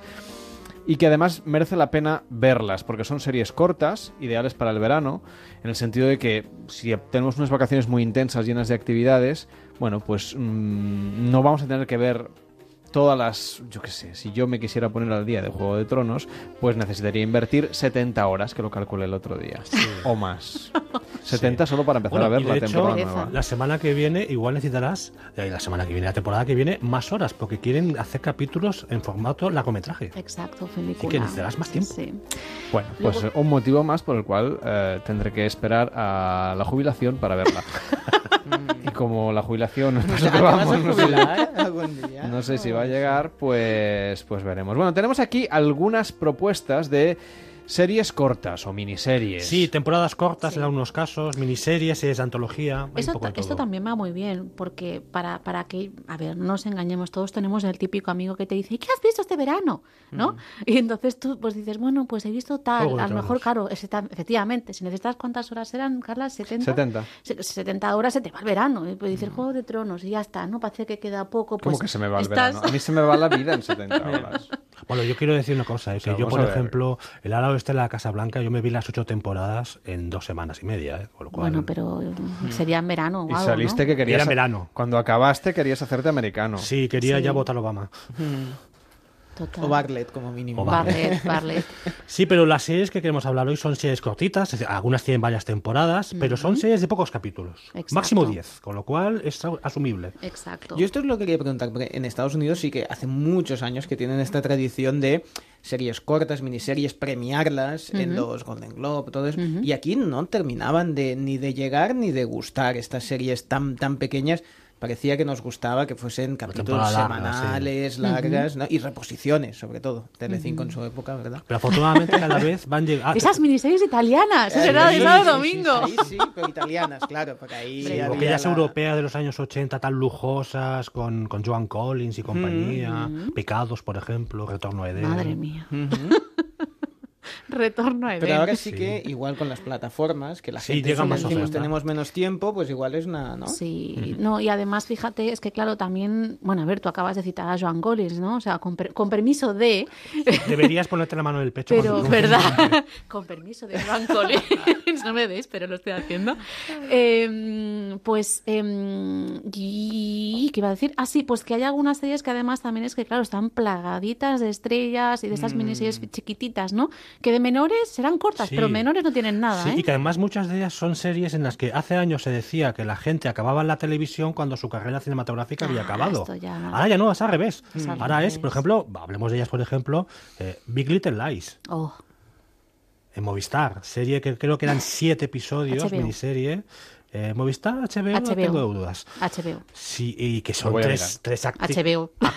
artistazas, actirazas, actriz, como se quiera pronunciar, que son Nicole Kidman, eh, Reese Witherspoon y Shailene Woodley. Sobre todo Nicole Kidman. Y Además, Nicole Kidman, Kidman que a sus es- 50 años, tiene, digamos, no sé cómo Está decirlo. estupenda, como hicieron al está principio estupenda de mostrar, de, está no tener pues ningún eso. inconveniente en desnudarse y, y además con un personaje tan, puestos, ¿eh? tan ese duro como el que tiene en esta serie y los tiene bien puestos. Sí, sí, sí, sí, sí.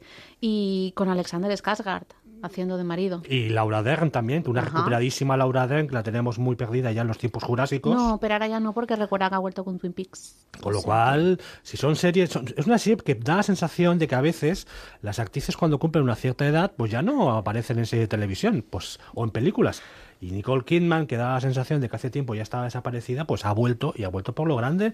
Y auguramos que en la gala de los Emmy Pues va a sí, estar muy reñido. tenía razón Raquel, Big Little Lies es de HBO. Ay, de sí que no me HBO. caso.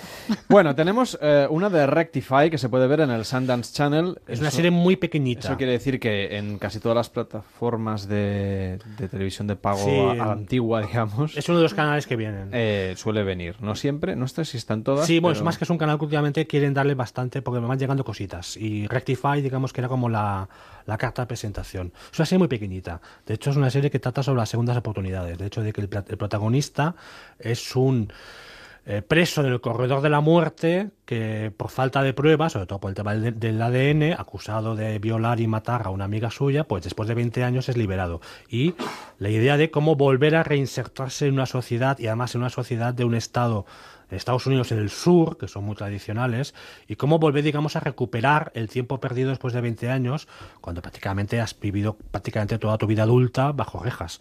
Es una serie pequeñita, Dicen que no es para todos los públicos. Yo estas, estas etiquetas de serie mm, de culto, serie elitista, no creo en ellas. Es una serie simplemente te- que tienes que dejar llevar y está muy bien planteada. Han sido cuatro temporadas cortitas, de seis, ocho episodios. La última terminó justamente el pasado enero-febrero en, aquí en el Sundance Channel de, los, de los paquetes de televisión en España y que yo recomiendo mucho. Pero Raquel, ¿tú estás de acuerdo con lo que dice Oscar, que no hay series mm, algo más elitistas que otras? No es lo mismo ver, yo qué sé, mm, de John Pope que ver... mm, Correcto. qué sé, las Yo- chicas de oro. Exa- ¿Qué pasa con las chicas? Exacto.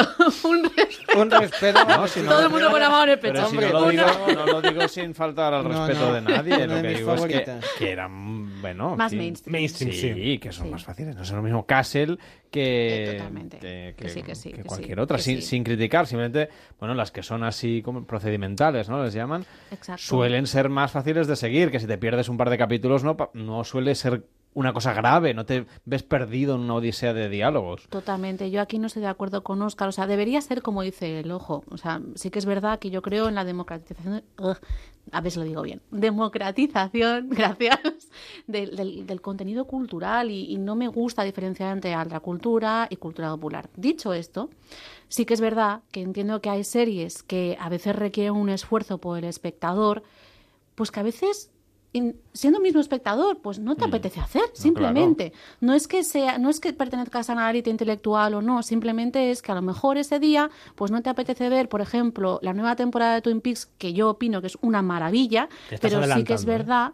Te estás adelantando que hablaremos de Twin Peaks. Bueno, semana que viene, la no semana digo, que viene. eh, no digo nada, no digo nada. Solamente que es una maravilla, pero sí que es verdad que tienes que estar en el, en el tono, Sí, ¿no? en, en el, el Twin que te tiene que apetecer. Lo de menos es la trama, porque da igual, no te vas a enterar de nada. Quien dice Twin Peaks, dice de John Pop que ahora comentaba Carlas, también es verdad que requiere, hay series que requieren un tiempo, un estado de ánimo, una manera de ver, un, un, un- Pero esto una pasa paciencia. No, y, y series, tú una- también tienes tus momentos, es decir, Claro. hay, hay- hay un día que te apetece. ¿no? Tienes ponerte un una poquito más a neuronita. pensar y otro día que dices, pues mira, me veo una sitcom 20 Pero esto- minutos esto no para, depende de la para serie. des- de- desintoxicarme del día. Pero esto y- no es una cuestión de la serie, no es de tu estado de ánimo, que es diferente. Es decir, que las series son todas, en el fondo, son todas iguales. Todo depende. Por ejemplo, hay días que, por ejemplo, Hombre, mí- no. Yo, pues, yo no lo creo. Yo no Sí. estoy de acuerdo. Hay series que requieren un poco más de paciencia a nivel de que la trama es más dosificada y hay series que son mucho más trepidantes. Hay series en que te explican temas mucho más, digamos, entre comillas, sesudos y hay series que son totalmente trascendentes. Pero en última instancia, todo depende del espectador y su, y su estado de ánimo. O sea, a mí hay días que, oye, mira, llego a casa, pues que, que te diga, mi juego de tronos no me apetece. Pero no es una cuestión de estado de ánimo, también es de, de capacidad de lectura de la imagen Sí, pero es- y es del contenido. Pero es que una te están cuestión del dando. espectador que tiene que poner de su parte, pero tiene que poner de su parte en muchas, muchos tipos de series, ¿eh? no solamente en series minoritarias. Eh, Yo creo que a veces, no. a veces eh, etiquetamos a las series como series de culto, series elitistas, simplemente porque la trama damos a entender al espectador de que tiene que hacer un esfuerzo cuando igual no lo tiene que hacer. No lo Yo sé. creo que depende sobre todo del individuo, no de la etiqueta que le den a la serie. Porque el Juego de Tronos, por ejemplo, para mucha gente es una serie elitista, porque te están hablando de cosas que no entienden. ¿Tú crees? No. Bueno, yo no la he visto, No. pero... Y tanto. Yo no la he visto. no. Pero, lo que, me, pero la- lo que me llega... A no- ver, que son, dra- quiero decir, eh, con cariño, porque son dragones, que tampoco hay mucho que entender ahí. Bueno, pero hay- O hay sea, ta- también hay un subtexto de todo lo que hay de literatura escáldica, de Otra- literatura sí, escandinava, momento. referentes Sí, históricos, pero otra lo que te cosa es que muestran. la serie tenga distintos niveles de lectura, que eso Sí. es fantástico, es porque que todas las series a... tienen niveles de lectura, todas. Pero unas más que otras. Todas las tienen. No, Fíjate que unas hasta más lo tiene. que otras. Bueno, tampoco nos vengamos arriba, ¿eh? Hasta Castle lo tiene. no exageremos. Pero yo, yo creo que unas más que otras, sí es cierto, pero cuando una serie es capaz, por ejemplo, Perdidos lo tenía. Perdidos tú podías ver la serie en modo em, a ver con quién se queda Kate, con Jack o con Sawyer. pero eso pasa ¿no? con todas las series. Es como la hemos visto todos, ¿no? Pero ahí sí que hay, hay un elemento Era el, gran, más. era el gran enigma de la En serie. realidad era eso. No que es la isla, no. ¿Con quién se queda aquello? Pero ahí no influye también cómo lo veas de seguido. Es decir, si lo ves muy seguido, si lo ves muy separado, las pausas entre entre temporadas, que descanses un poco de la serie, que le vuelvas a tomar ganas, porque si no la ves del tirón y te puede parecer que no te han solucionado nada. Cuando esas transiciones te ayudaban a dosificar, ¿no? Por ejemplo. Yo creo que eso es muy interesante, que lo que hacen es mm, hacer una conexión más fuerte en el nivel emocional con el espectador, porque a mí me va a interesar mucho más, me, me- me va a importar más, vuelvo a perdidos, con quién acaba Kate, si estoy ahí viendo la serie regularmente, que si no se la espacio mucho porque pierdo vínculo emocional.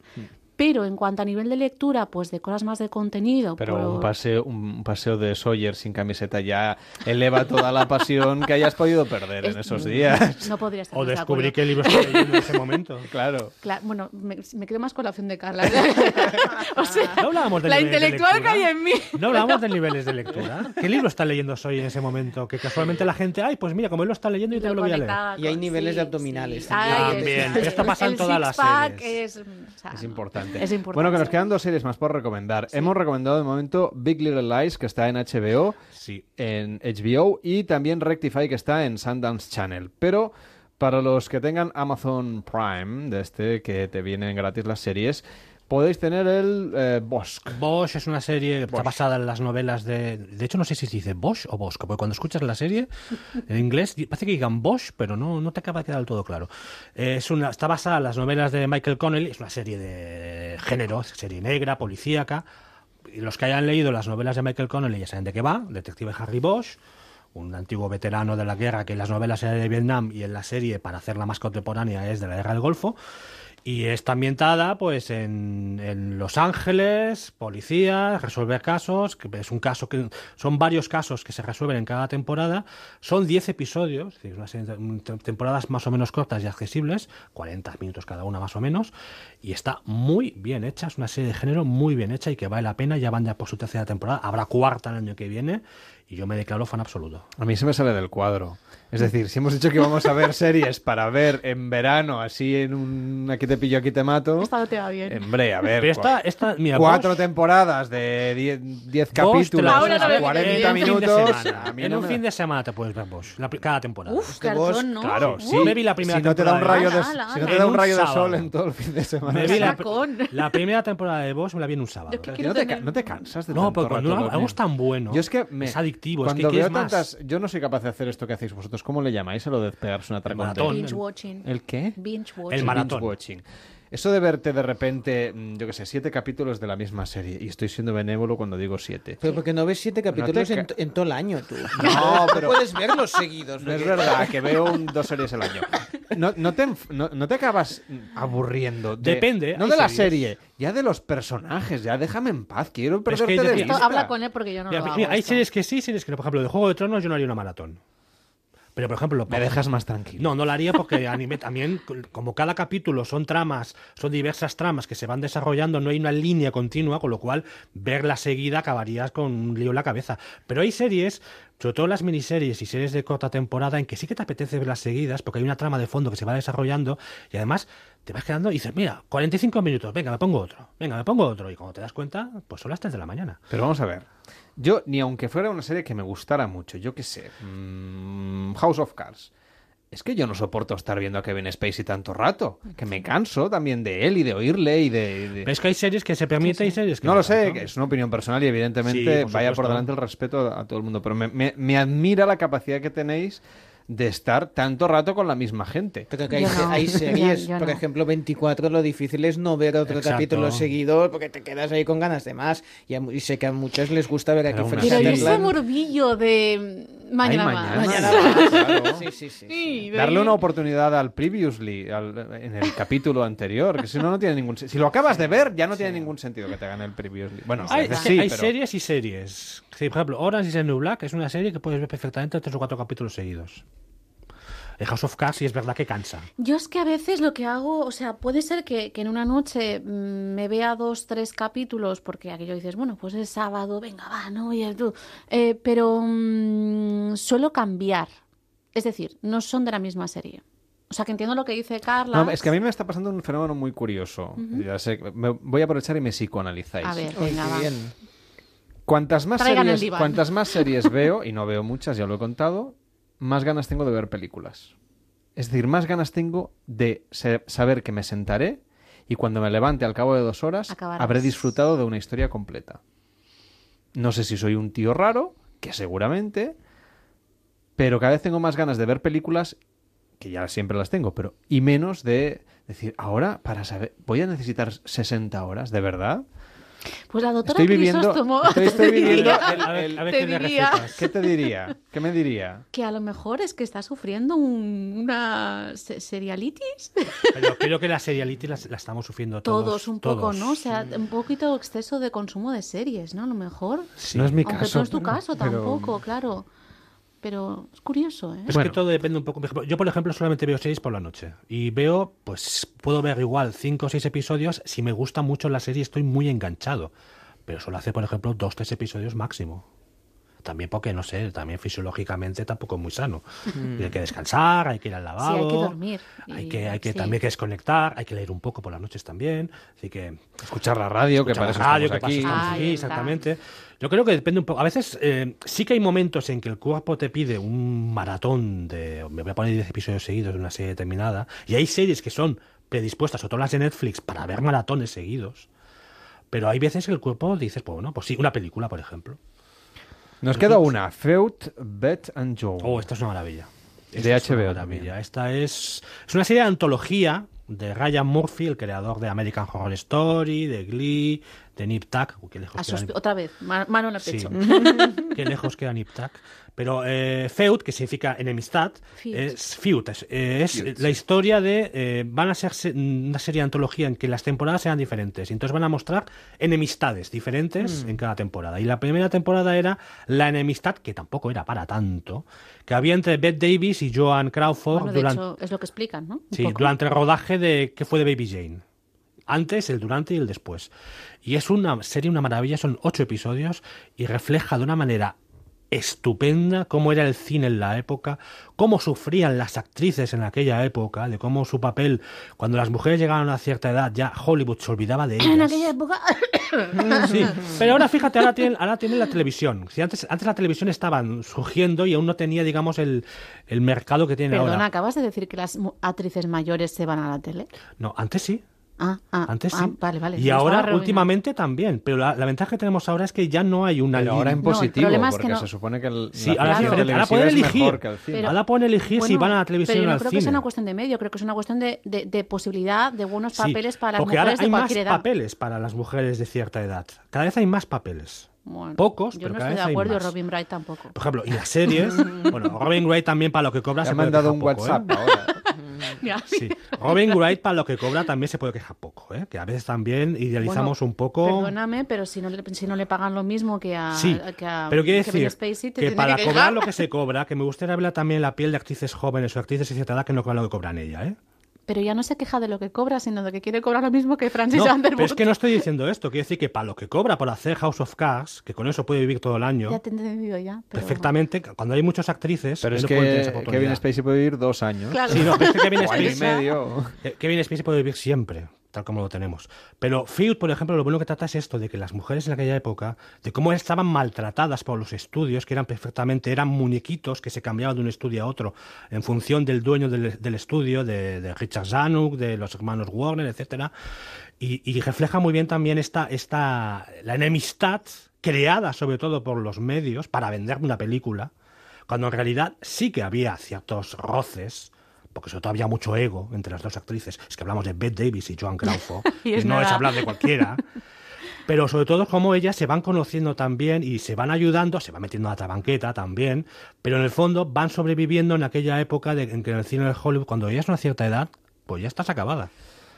Cosa que afortunadamente hoy en día empezamos a pasar poquito a poquito, poquito a poco, pero lo empezamos a pasar. Feud, Beth and Joan es la propuesta de HBO en España en este caso. Bueno, pues tenemos estas cuatro miniseries, no tan mini alguna, me habéis colado aquí un gol. Rectify, que se puede ver en Sundance Channel, Bosch en Amazon, Big Little Lies en HBO y Food Beat and Joan en HBO también. Dime. Una mini, mini, Mini, mini, de un capítulo. Mini, no. mini recomendación, una temporada American Gods Amazon Prime. Ya está. Vale, pues apuntado queda. Preciosa, muy Gra- bonita. Todo bonita. sí. Podéis seguir en la máquina del café. Venga. Gracias Raquel, buenas noches. Buenas noches. Adiós Buenas noches. buenas noches. Cada noche en Onda Cero, Noches de Radio.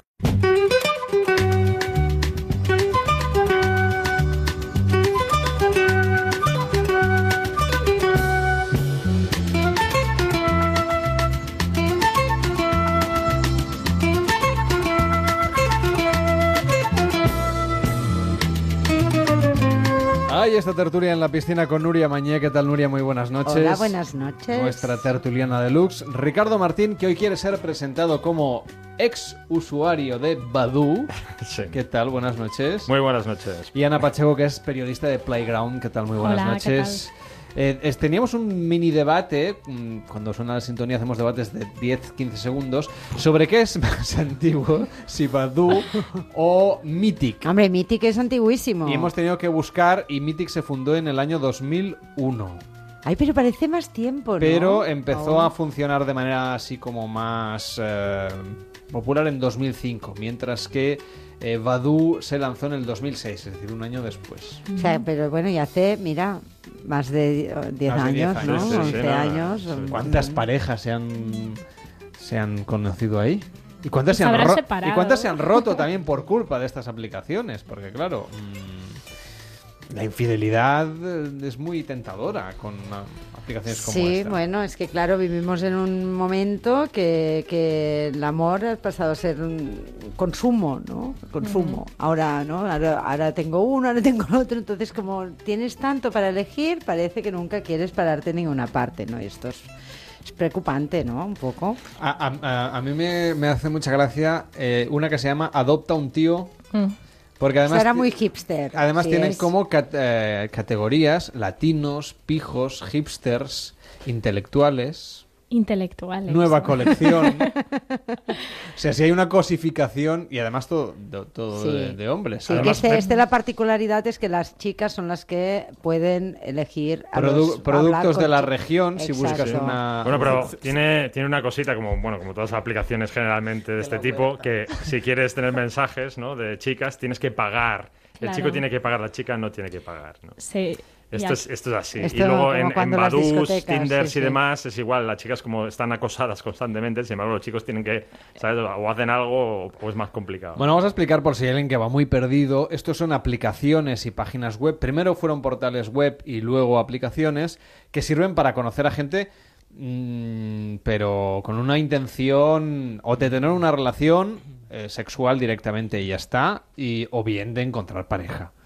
Pareja con una cierta mm, Yo creo que ahora- noviazgo, convivencia, Sí. salir, lo que sea. Ahora ha ido más ya tirando la mayoría hacia el sexo rápido, ¿eh? ¿No? Pero No estas son si las creéis, Tinder, sí. Grindr, Claro, Tinder ahora, Sí, sí. sí. Yo encontré marido en Tinder. Ah. Entonces, bueno, marido no era, en Ah, pues ese en- momento no era marido ni mío ni de nadie. Entonces tienes que contar muchas Claro, cosas. bueno, no sé si él va a estar muy feliz de que cuente esto aquí, pero yo lo cuento. Entonces, ah, bueno, pero yo- estuve mucho tiempo como investigando, la- esto ya lo habíamos hablado, creo, un año, pero investigando la plataforma y tal. Sí, y que al lo, final, que pues, lo estabas investigando, sí, lo habíamos sí, contado. Estaba, estaba investigando, pero era, y vaya sí que lo investigó, no. y vaya sí lo investigó. era lo que se llama periodismo gonzo, fondo, ¿no? ¿no? Claro, era, Claro. Era, era investigación en primera persona, ¿no? Y, y bueno, lo que pasa es que, claro, estoy llevo ya dos años desactualizada. Pero algunos fenómenos de, de lo que queríamos hablar hoy, que no era tanto en sí de las plataformas, sino de cómo estas plataformas han cambiado las relaciones, ya las he vivido, como por ejemplo el ghosting. ¿Qué es o el sea, ghosting? que te hagan un fantasmeo o algo así, lo podríamos traducir. Bueno, pues que una persona con la que has tenido una relación, igual que ha empezado online, puede ser solo online, o podéis haber incluso haberos visto, puede ser una relación online o online y offline, es real, porque hay muchas de estas relaciones que solo tienen lugar en las redes, ¿eh? Hay gente que nunca se llega a ver también. Y que tienen incluso relaciones sexting, relaciones sexuales. Sexting es- redes, es, eh, sexo a- través de Sexo internet. en mensajes, tal, sí, o Yo, fotos. yo vendré con el traductor porque Sí. me estoy... Ghost- ghost- No estoy yo aquí para- para- Ghosting no Sí. es eso de hacer una cerámica juntos. No, con- no, no, esto es- era antes. hacer un esto go- era un antes. ghost, sí. Entonces, bueno, esta persona con la que has tenido una relación virtual o, o física, lo que sea, de repente desaparece de- de- del mapa de, de la vida. Claro, las personas que hacen esto ya como deporte, ya, ya lo hacen bien y te hacen pocos datos. O sea, esto una persona normal, por ejemplo, yo, Ricardo, Ricardo no puede desaparecer, tenemos amigos en común, tal, ¿no? Entonces, es- sería extraño, se tendría que ir a Australia. Bielorrusia, no sé. Bueno, pero un amante conocido en una red social, pues... Pero Claro, claro, pero alguien técnica. que no acabes de, de tal puede desaparecer de un día para otro. Y esto es muy extraño porque podréis pensar, pues lo que quieren es que les dejes en paz. No, porque la persona que sufre esto se obsesiona con esta persona. Porque ha desaparecido, no entiende, ¿no? Es, es una técnica de dominación muy cruel y muy sutil. No sé si sutil, pero cruel sí, ¿no? Sí, sí. Y, y, bueno, en el peor, en el, diría que en el mejor de los casos es cuando te bloquean, porque tú ya, tu obsesión tiene como un fin. En el momento en que ya no puedes entrar a su perfil, dejas de, de comerte la cabeza. Pero cuando sigue ahí el tío, tú lo ves en Facebook, o la tía, la ves, la ves en Facebook que sigue colgando cosas, sigue compartiendo cosas y simplemente ya te ignora por completo, ahí es donde viene un poco la, la, la obsesión de, de volverse un poco loco, decir, ¿qué ha pasado para que ahora esta persona que me ponía likes todo el rato, ahora ha dejado de hacerme caso? Pero esto ya pasaba antes con las relaciones, ¿no? Que cuando Claro. te dejaba o lo dejabas con otra persona, pues... Gente, había gente que desaparecía Bueno, incluso. sí, pero gente que por ejemplo, eh, no sé, eh, te conocías en un bar de copas en una discoteca y a lo mejor pues te lleva, mm, llegabas a casa del otro y por la mañana a las 6 de la mañana o tal o a las 5 No, pero o a las estamos 7, hablando- se levantaba y desaparecía. Pero esto es una cosa ocasional. Pero aquí sí que no ¿no? tiene rastro, porque eh, al final en Internet hay una trazabilidad, un, un nombre de usuario. es decir, No, porque desaparecía la persona y también la billetera y te desaparecía... eso es- eso es peor, sí. No, pero aquí se trata de personas en general, yo creo, ¿eh? que ya, no sé por qué, pero como hay el don Juanismo, ¿no? De gente que seduce, ya puede ser hombre o mujer, que sedu- hay como gente que, que, que, que dis- disfruta de esto, yo creo, ¿no? Es un Claro, poco hay ta- intención. eh, sí, es un poco también está relacionado con este ligoteo masivo de lo que decías de esta oportunidad de, bueno, ahora conozco a una chica, pero puede que tenga otra mejor en Tinder, así que voy a mm, apartar a la otra y me voy a centrar. Entonces, Eso es el benching, es, ¿no? es un poco de es un poco de benching, pero también con la otra tienes que hacer un ghosting, es decir, desaparecer, es esto, dejarle ¿eh? de Benching hablar. es comparación. No. Benching, bueno, es que te dejan en el banquillo. Sí. Se dejan apartar un ratillo. Ah, vale. Tengo mis líos y luego te llamo van, otra te vez. van manteniendo pero te, también. te dicen de vez en cuando algo, te envían Claro. un, un mail tonto de O madrugada. sea, eres el plan B, eres el segundo plato. Sí, o pero, el cuarto o el quinto. pero no deja, nunca dejan de haber como guiños en redes Ya. sociales, ¿no? Para que tú no te olvides tanto de la otra persona. Por cierto, he encontrado algunas aplicaciones eh, que quizá os interesen de este tipo. Por ejemplo, Mixer. Que Mixer es para cualquier tipo de relación mm, mm, eh, que no sea heterosexual. Es decir, eh, a partir de, de tríos, que hay una en concreto que se llama Trinder. Pero esta... que claro. Es que parece, parece de broma Es esto que- es ya. que no, es un hacer 3, Ya, es, un- es un 3 y, y- Lo de los namings, que a alguien se le ocurre. Bueno, hombre, ya que, ya que funciona, pues eh, eso, el, el- eh, esta de tríos. Pero luego está la de Mixer, que es, por ejemplo, tres chicas y dos chicos, eh, un transexual y una chica y un chico. Y con o- calamar, ¿no hay también? O no sé. Tendrás que hacer Sexo tú, calamar. tendrás que hacer tú la investigación, igual que hiciste en su día. Luego he encontrado eh, Brenda, que es para lesbianas, Sí. por ejemplo. Eh, Grinder, que es muy conocida entre el público homosexual, entre los hombres homosexuales, y Manhunter, que esta me ha parecido muy divertido el nombre, Cazahombres, que también es para gays. No sé si habéis... Y hay una que se llama Luxi, esta, esta es un poco desagradable de comentar, no penséis mal, ¿eh? Eh, es como para ligar, pero solo gente de alto standing. Uy. Mm. Como, sí, ¿cómo era? Había una red social también, a Small World, ¿sí? Esto como que era, sí, que era representar. Bueno. Bueno. Había una también, no sé si está ya, pero Happen, que era para gente que te Ah, cruzaba. Ah, sí, esto es los que te Encuentros cruzabas, sí. Sí, sí. sí, luego, bueno, hay muchas de aplicaciones, ¿no? De, de- Claro, de y luego contacto, cuando hay gente realmente. que está en todas, ahí es un poco cuando tienes que recurrir a las Bueno. técnicas de, Hombre, de si hay alguien que está en Grinder, Mixer, Brinder, Trinder, no sé qué, es que le va todo. O sea. o que está investigando para, para Claro. un proyecto. A ver, no sé, no. Sí, como es tu Bueno. caso. Pero, a ver, lo de, lo de Happen lo que pasa, que era muy gracioso el tema, porque dices, claro, es para gente que te has encontrado y luego no la vuelves a ver y dices, ostras, me gustaría haber hablado con esa persona, igual, ¿sabes? Sí, pero al final no era- no pero- era así, pero- porque- No, porque no era así, porque primero no me la había- aún no tenía la aplicación, ¿no? Luego te la pones y dices, Claro, yo no "Ah, pero si conozco a nadie nada, porque la que-". gente no se cruzaba, no se miran por la calle, la gente va, todos vamos con mirando al sí. móvil, ¿no? Pero, pero bueno.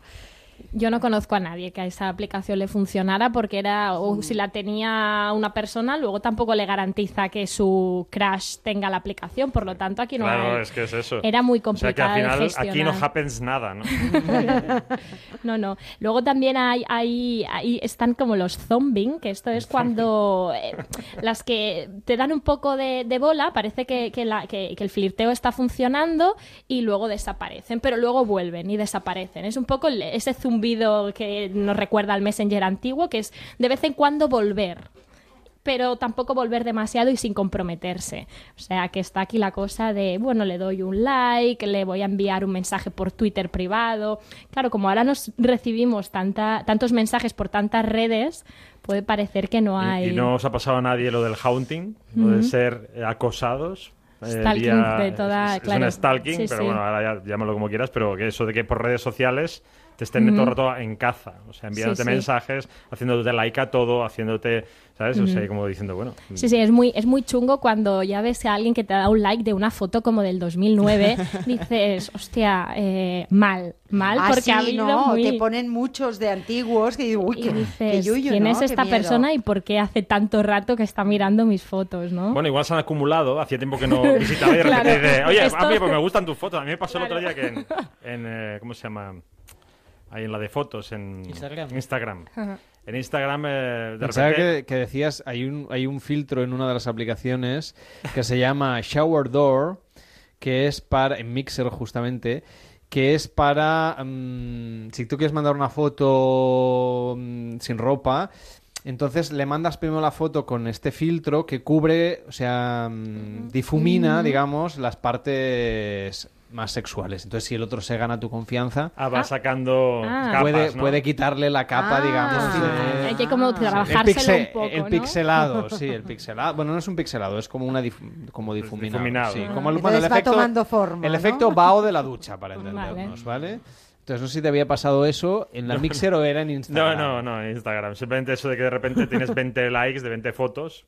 Así, hola. eh, y, Claro. y eso, pero de una persona ¿qué que conocías habías y que hacía siglos que no... Ah, que no, entraba y Sí, entonces... ponerse al día en las Sí, redes. ponerse ¿no? A al día. es- Eh, ¿Creéis que, por ejemplo, todo este tipo de relaciones, eh, ahora me voy a poner un poco más serio, ¿eh?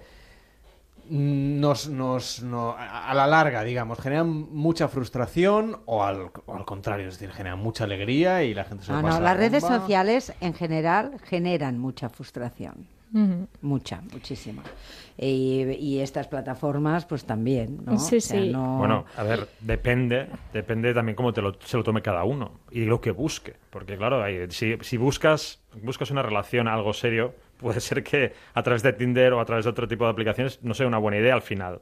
Si buscas algo pasa, para, simplemente pasártelo bien en ese momento, puede ser una maravilla y, y que estés súper contento. Sí, claro, pero cosificar a las personas y tener una necesidad de, de Bueno, sexo tenemos- todos tenemos épocas, tampoco, todos tenemos épocas. Sí, sí, sí. Yo es que al Mm, final Yo no digo que no sea... vamos a tirar la primera piedra, por si acaso, pero, Pero pero, me- sí, pero me- vaya. Me parece que tampoco avanza tanto en el sentido que la persona que sea más atractiva o que te va a seguir ligando más en estas plataformas que lo que te hacías sin las plataformas. Yo creo, creo- ¿eh? sí, No yo sé, creo que aquí hay un desde- componente de tiempo, ¿no? Estas aplicaciones están pensadas un poco para combatir esta, em, esta vida moderna de no tengo tiempo para nada y por lo tanto mientras estoy en el trabajo estoy ahí revisando con quién puedo quedar esta tarde y, y como para cortar todos estos plazos y no perder tiempo en exceso y conocer a gente sin parar, ¿no? Como que Hombre, hay evidentemente... gente que cuando se va de vacaciones a este verano, lo primero que va a hacer cuando llegue al hotel y tenga wifi, o ahora que no vamos a tener roaming, es, la gente lo primero que hace es encender, a ver, ujú. A Bueno, ver qué se durante el. Mobile World Congress, esto es un escándalo. O sea, en- Claro. en- no, claro, porque toda la gente que viene de fuera, casados, solteros, de todo, buscan rollo. Y por la colapsan estas Hombre, aplicaciones. está- bueno, Hay más oferta, ¿no? Los ingenieros informáticos detrás de esas apli- aplicaciones, los que están en mantenimiento, deben- les debe explotar la cabeza. Claro, sí, mucha, mucha Sí, gente sí. también en la descripción pone estoy para una semana, estoy para tres días, ¿no? Para que te lo tengas en cuenta el tema sí, de, lo- los saco, plazos. A saco de decir, los plazos. eh, tengo este día y quien quiere, venga, vamos Es rápido. en plan, venga, oferta, Claro, claro. ¿no? Podría ser como una puja, mañana. ¿no? Y que la gente fuera dando tokens y a ver quién se lleva el. Esto el podría ser un capítulo, ¿no? De, de Black Esto es- Mirror. esto es- Black estamos en Black Mirror, ¿no? realidad, el sí, nivel sí, de sí. influencia, el nivel de, de, de, bueno, de Bueno, es para prestigio. replanteárselo. A mí me parece que lo del tiempo es una excusa, ¿no? Un poco. O sea, también eh, las relaciones tienen que tener calidad, aunque sea una relación para una noche, ¿eh? O sea, Mm. pero no sé, eh, vamos mal. Ahondando No. lo que decíais de, de- Alguien ha dicho que los más atractivos van a seguir ligando igual. No sé Sí, si- lo he hecho yo, sí. es el desconocimiento, ¿eh? Yo creo que, Sí. que- No sé, pero lo has hecho con un tono como que... Yo creo que en De- parte de frustración. que en parte es A ver, a ver. que en parte es peor, quiero decir, que como se basa solamente en lo físico, porque a ver, es como un catálogo de IKEA para entendernos. Mm. Pero sin llave algo. Antes, ¿no? Cuando es decir, o antes o cuando la gente trata de interacción de, interactuar, pues gente que a lo mejor no tenía el canon de belleza perfecto, pero era más simpático, tenía más verborrea, eh, podía hacer una broma, un chiste, podía camelar, lo- tenía alguna oportunidad. Es mi caso.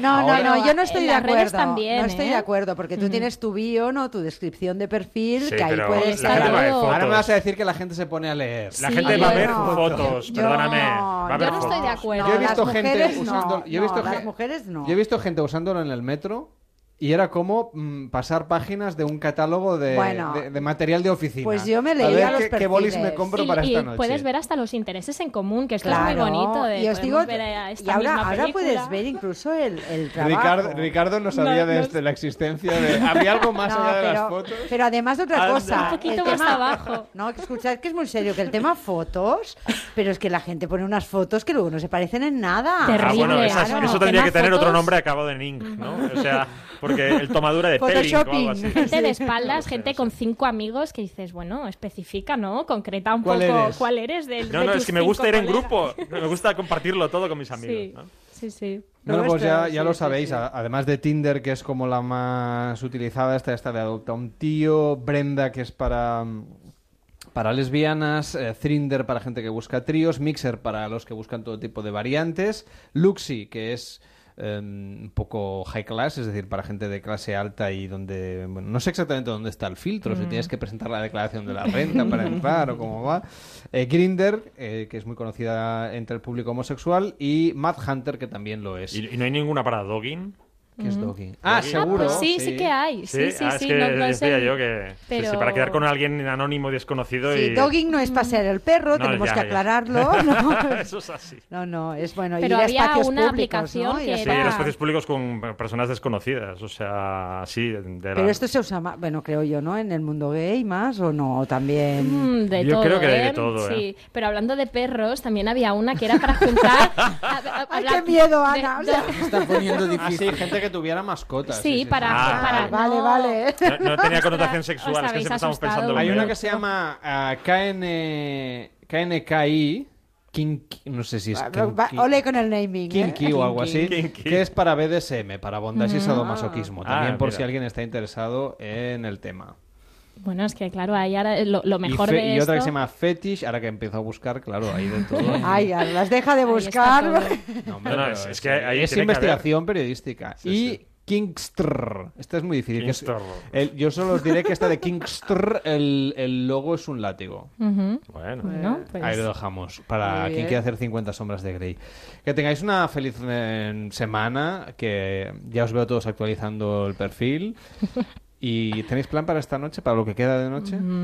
No sé, Encended me- a ver si aquí me he quedado el- sin batería. No hemos contado, por si alguien va muy, muy perdido, que estas aplicaciones se basan en lo que se llama la geolocalización. Es decir, Claro. en un radio de unos cuantos metros o kilómetros a la redonda, puedes encontrar a ver quién tiene la aplicación encendida y por lo tanto está en disposición de tener un encuentro. Es interesante. Que tengáis una buena noche. Hasta luego. Buenas noches. Este verano, Noches de Radio, con Carlas Lamelo. Llegamos casi a las 3, serán las 2 en Canarias. Tenemos a DS comentando en Twitter, por ejemplo, dice: Nunca he sido de ligue electrónico. Para conocer gente, se va a tomar algo, habla, interactúa.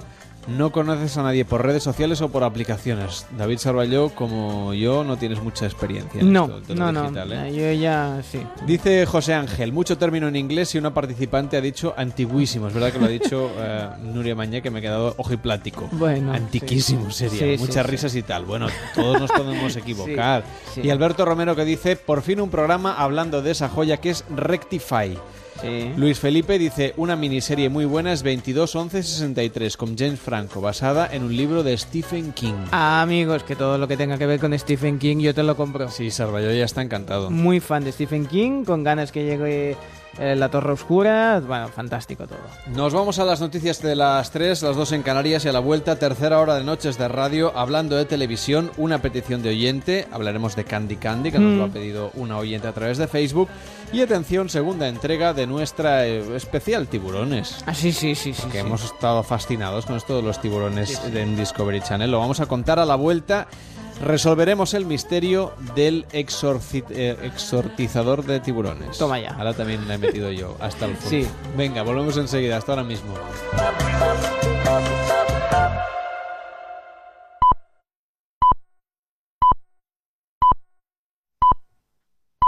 Son las 3, las 2 en Canarias.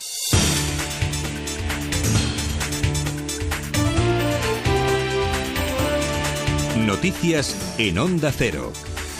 Buenas noches. La Generalitat se va a personar ante el Constitucional para defenderse de la indecencia que a su juicio supone el recurso promovido por el Gobierno contra el reglamento del Parlamento de cara al referéndum del 1 de octubre. Es la principal medida que se ha adoptado en la última reunión del Gobierno antes de las vacaciones, después de que el Tribunal decidiera suspender de forma cautelar la norma catalana. El portavoz del Gobierno, Jordi Turul, habla de la persecución preventiva e ideológica y acusa al Tribunal de ser el brazo ejecutor del Gobierno central. La Generalitat va a presentar un recurso de súplica para pedir que se levante la suspensión y, si no, formulará alegaciones en defensa de la constitucionalidad del nuevo reglamento del Parlamento. Junts pel Sí acusa al Constitucional de juzgar intenciones, mientras que la CUP ha abierto la puerta a desobedecerle. El ministro del Interior, Juan Ignacio Zoido, ha insistido en que el Gobierno no cambiará su posición. El gobierno de España quiere poner freno a la deriva autoritaria de quien no quiere que nadie le contradiga y avasalla los derechos de la oposición, como es lo que está haciendo el señor Puigdemont.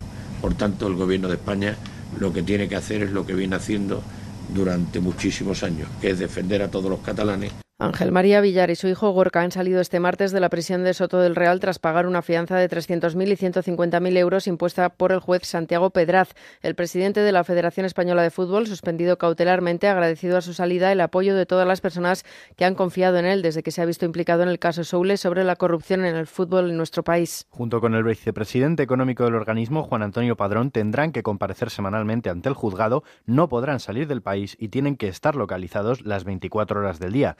Villar hablaba así antes, ante los medios tras 12 días en la cárcel. Quiero en primer lugar dar las gracias a todas aquellas personas que han confiado privada y públicamente de mí, de don Juan Padrón y de mi hijo. Y además han confiado y nos han defendido privada y públicamente. Y también quiero dar las gracias a los presos del módulo número uno por el cariño y afecto que han tenido con nosotros. Los trabajos terrestres para acabar con el incendio de Yeste se han intensificado esta noche con el objetivo de perimetrarlo. El fuego está estabilizado en la zona norte, así como en la zona sur, que se está enfriando en este momento. Los expertos aseguran que lo fundamental ahora es terminar el cortafuego perimetral. Los vecinos de la zona de Yeste, donde las llamas ya han arrasado más de 3.200 hectáreas, podrán regresar a sus casas este miércoles gracias a la mejora del tiempo y a los trabajos del medio centenar de medios que participan en la extinción. Así lo ha explicado la alcaldesa del municipio, Cortés Buendía, en declaraciones a Onda Cero. Se está trabajando, que está ahora mismo eh, la situación ya parece ser que es buena eh, y que eh, realmente solamente por nada el tema meteorológico porque está nublo, hay algo de tormenta, pero de momento, hombre, el único inconveniente que ven los técnicos es el tema de que pueda hacer viento. De momento no lo hace. En Rusia, tres miembros de una banda han muerto y otros dos están heridos graves tras un tiroteo ocurrido en un tribunal de Moscú. Los cinco estaban siendo juzgados por 17 cargos de asesinato y asaltos a mano armada y han intentado fugarse de la sala por lo que han comenzado los disparos. Corresponsal en Moscú, Xavier Colás. Por un momento los videojuegos se han hecho realidad en Moscú. Tres miembros de una famosa banda del crimen organizado ruso han muerto y otros dos han resultado heridos por disparos en un espectacular tiroteo en un juzgado de la capital rusa. Pertenecían a una banda del crimen organizado llamada GTA, en alusión al videojuego Grand Theft Auto. Iban a ser juzgados por atracos, robo de documentos y saqueos. Sembraron el terror en Moscú entre 2012 y 2014, matando a tiros a los dueños de los coches que decidían robar. Hoy han sido aniquilados cuando intentaban arrebatar las armas a los policías que los custodiaban. La escena podría haber salido de cualquier película de acción. Uno de los criminales ha intentado estrangular a un policía para quitarle sus armas al entrar en el ascensor, y aunque consiguió arrebatarle la pistola, otro de los agentes presentes pidió refuerzos por radio rápidamente. Cuando el ascensor llegó a la tercera planta, la Guardia Nacional rusa ya estaba esperándoles.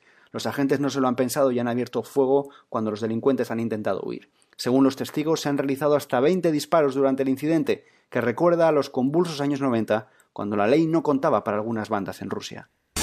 Y en deportes, Jessica Val se hace con el oro en los 50 metros braza de natación en el Campeonato de España. La catalana, que fue finalista en 100 y 200 braza en los Mundiales de Budapest, ha sido la más rápida en la final de 50 metros con un tiempo de 31.15. La nadadora se ha quedado a una sola centésima del récord nacional que ostenta desde 2009 Concepción Vadillo. Además, la castellonense Lidón Muñoz se ha colgado dos medallas, el oro en 50 mariposa y la plata en los 50 espalda. Y en categoría masculina, el extremeño Miguel Durán ha quedado primero en los 800 libre con un crono de 7 minutos 57 segundos. Más noticias a las 4, las 3 en Canarias y de forma permanente en onda cero.es. Síguenos por internet en ondacero.es.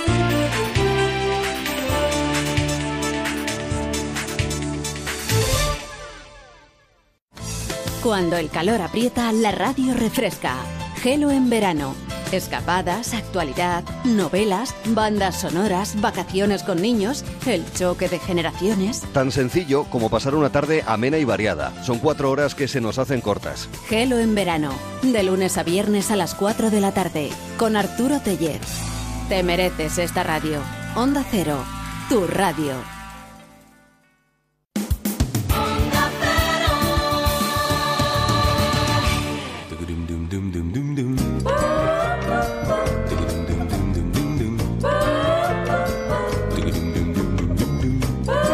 En Onda Cero, Noches de Radio, Carlas Lamelo. 3 de la madrugada y 5 minutos, son las 2 y 5 en Canarias, dice Roberto a través de Facebook, no te fíes de los niveles de audiencia. Yo contaré Olmo 1, pero por los goles que da el vecino y los codazos de mi mujer multiplica por 4. Un saludo desde Bilbao, nos dice Roberto. Y Gloria, hola, referente a las plataformas de contactos, no todas están pensadas para el sexo fácil. Relacionesblancas.com es justo para lo contrario, relaciones de amistad o pareja sin sexo, gratuita y de habla hispana. Un saludo. Pues nos lo apuntamos. Relacionesblancas.com. Curioso. ¿Pero que hablen? eh, Sin sexo. ¿En ¿eh? clave? No, en clave quién, los oyentes. No, entre Olmo 1 y... No, no, sí. Ah, Roberto bueno. no lo hemos entendido muy No. bien, pero gracias por escribir en cualquier caso. Y lo de las relaciones blancas me ha parecido curioso porque no sabía que existiera una plataforma de contactos donde el sexo estuviera, bueno, restringido, digamos. Ya. No sé. Dice, donde personas de diferentes partes del mundo pueden conocerse, compartir y ver y crecer una relación tan sólida como las tradicionalmente conocidas. No, si con lo otro también vas a ver y crecer, bueno, vas a ver, bueno, es igual. Hombre, pero con la buena intención que nos Sí, lo sí, pasa sí. la oyente. Que sí, que sí, que está bien. Gracias, Gloria, por, porque esta desde luego que no la conocíamos, No. ni nosotros ni nadie de la tertulia. Se ve que no somos muy blancos. No.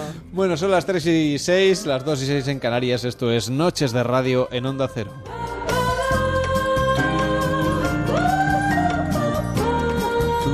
Cada noche en Onda Cero, Noches de Radio, con Carlas Lamelo.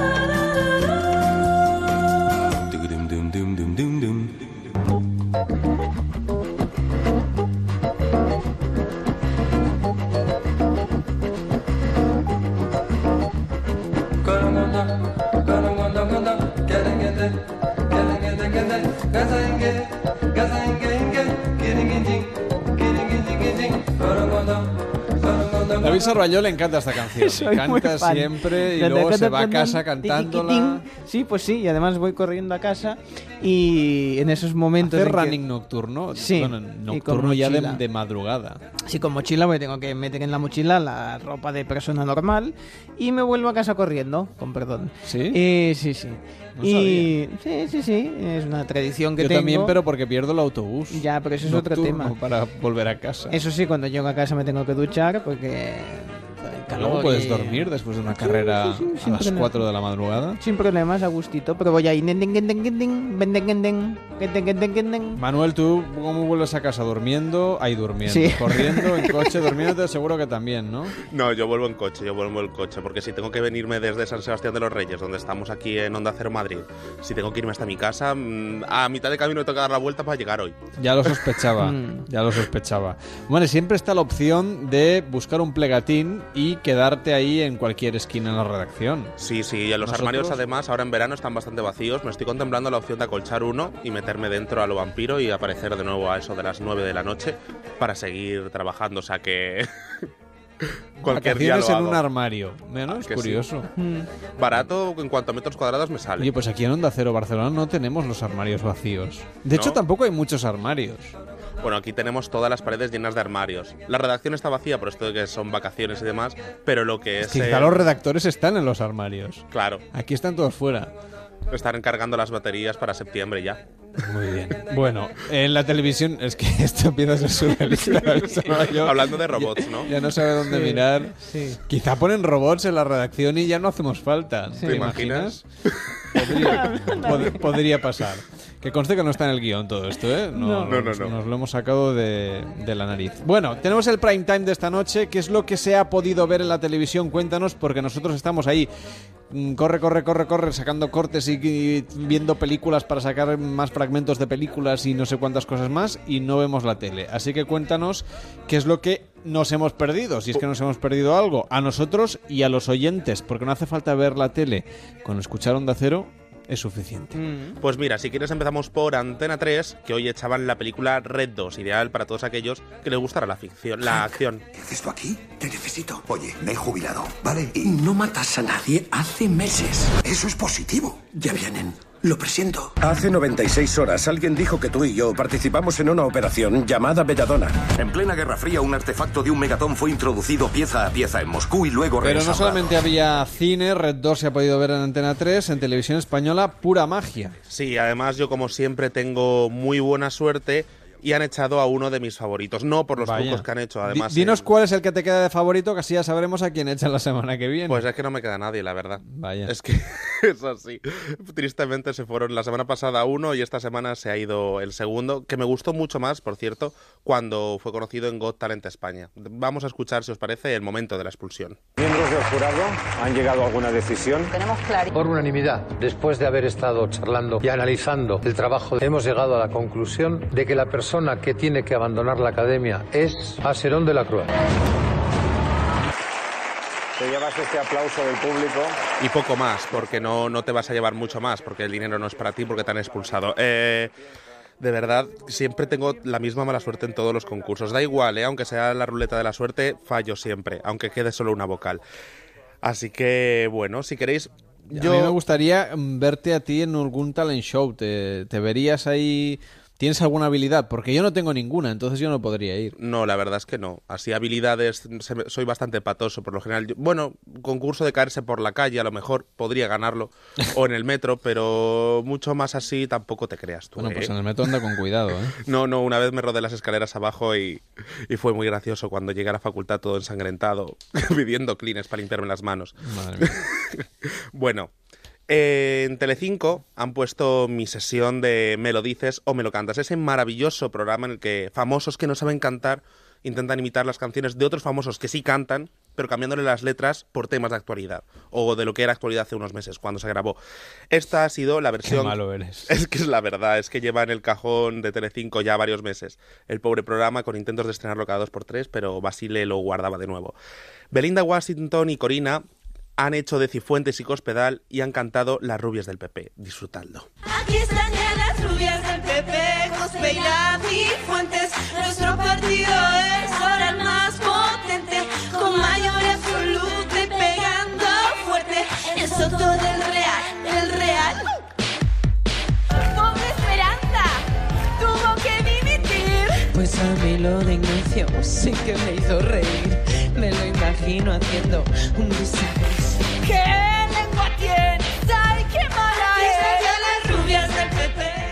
Y si mañana la previsión del tiempo decía que, o sea, para hoy, que ya es 2 de agosto, mm, nos daba sol en casi toda la península y solo lluvia en, eh, al sur de, de Aragón. Pero veo que después de esta canción creo que va a cambiar la previsión meteorológica. ¿eh? Sí, sí, la verdad es que Brasero no lo ha podido tener en cuenta porque se emitía después. Pobrecillo, la verdad.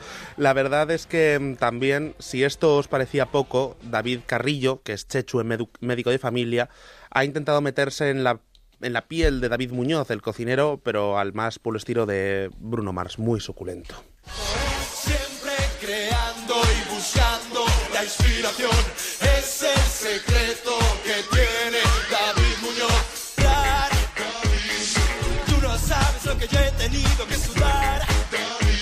Y un fin de semana he podido nunca librar. Eso es lo que tiene siempre trabajando en un bar. Obsesionado con el Yo no veía a Chechu en la tele desde el final de Médico de Familia. Pues ha vuelto y deja perlitas como estas. Bueno, pues oye, para eso también... Todo el mundo tiene derecho a volver, solo faltaba. Sí, eso sin duda alguna. Pero quizás a lo mejor en otro sitio, para que el auto- autotune no, no rompa tanto arriba, pues bueno. Y si os parece, vamos a irnos al final con lo mejor de lo mejor, que es Iván Belacor Coracho, que participó en Got Talent España en la última edición, nos ha imitado a Mariano Rajoy con la canción A Rajoy se la zumba. ¿Vale? Ese es el título que le han puesto a la actuación. Yo creo que con esto es suficiente. Vamos, vamos a darle al play, por favor. ¡Vamos españoles! ¡Que no sería! Toda España a bailar al ritmo de Mariano no es nuevo para ti. Llevamos ya seis años metiendo bien las manos, destruyendo facturas. El ritmo pepero que traigo para ti. Bailando con Mariano, nos venimos arriba. ¿Y a ti, Manuel, te extrañaba que el programa no se acabase estrenando y lo hayan guardado para el verano? Eh, yo creo que era una apuesta para el verano interesante, pero había que hacerlo de otra manera. Creo que el programa es- podría funcionar, la idea no es mala, pero habría que darle otra vuelta. Y a mi modo de ver se parece demasiado a tu cara me suena. Y cuando hay algo bueno, no lo toques que las cagas. Y es lo que ha pasado. Bueno, pues nada, que- oye, cualquier día te fichan de jefe de programas. Oye, pues mira, yo mi teléfono está aquí en la redacción de Onda Cero, así que escucho ofertas. Ah, si llama a alguien preguntando por él, yo te, te paso su contacto. Vale, estupendo. Acuérdate de nosotros, por eso, cuando seas jefe. Sin duda. Venga, hasta luego, luego te saludo con el chiringuito. Vale, hasta luego, iba a decir ya hasta mañana. Este verano, Noches de Radio, con Carlas Lamelo.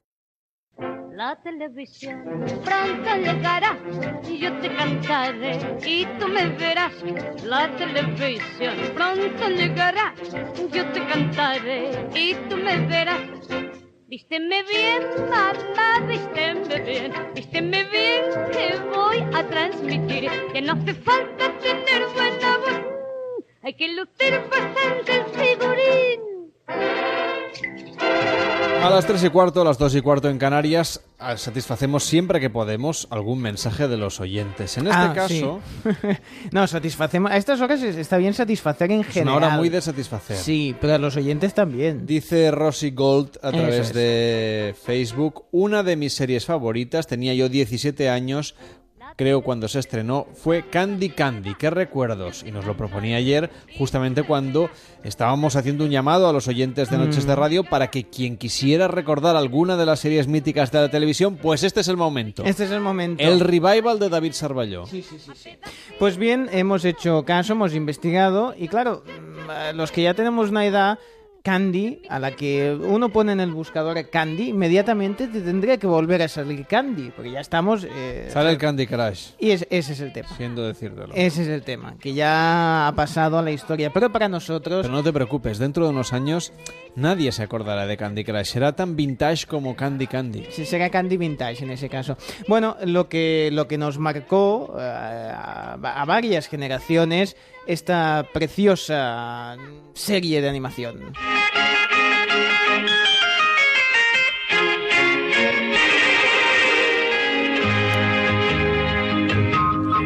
Si me buscas tú a mí, me podrás encontrar.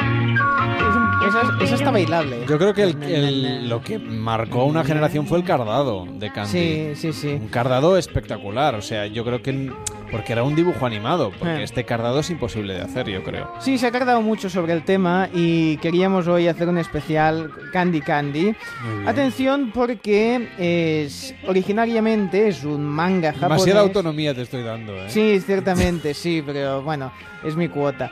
Eh, y desgrabo. Es un manga japonés escrito e ilustrado por Kyoko Mizuki, que es un seudónimo de Keiko Narita, y la mangaka Yumiko Igarashi, seudónimo Ahora no de... sé si está siendo no, no, sincero en serio, o- lo digo en Vale, serio. vale.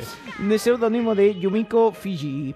Eh, decirle a alguien mangaka no es, no es un insulto, sino que es la- la- los dibujantes de, de manga. Es un abrazo una- a los oyentes japoneses que nos Sí, no, escuchan. no, y por favor, que si nos mandan una, una nota de voz, ah, podremos saber exactamente la pronunciación. Yo me la invento. Am, es un manga original publicado de, de- en- entre 1975 y, bueno, dependiendo de la publicación, 79 o 81. Pero la serie de animación adaptada eh, por Toei Animation fue entre el 76 y el 79, aunque en España eh, se emitió posteriormente. Bien, la historia es, digamos, eh, de estas que nos hacían llorar. eh, de estas que tienen el, el corazón ahí sufriendo por la protagonista, por nuestra Candy, es lo que se podría denominar un melodrama. La historia de Candy está situada en 1898 cuando es abandonada siendo un bebé, ¿eh? ya empezamos así fuertes, y a su lado... mm, No hay, no hay animación para niños que No. valga la pena, sino parte de un drama familiar insoportable. Insoportable.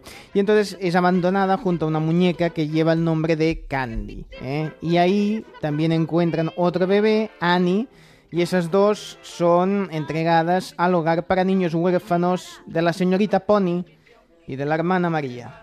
Personajes que ya entrarían a formar parte de, nuestra historia. Ya de, de principio se crea un conflicto y una diferenciación entre el, el manga propiamente dicho y la serie. Claro, eso en esa época no lo sabíamos porque no teníamos internet.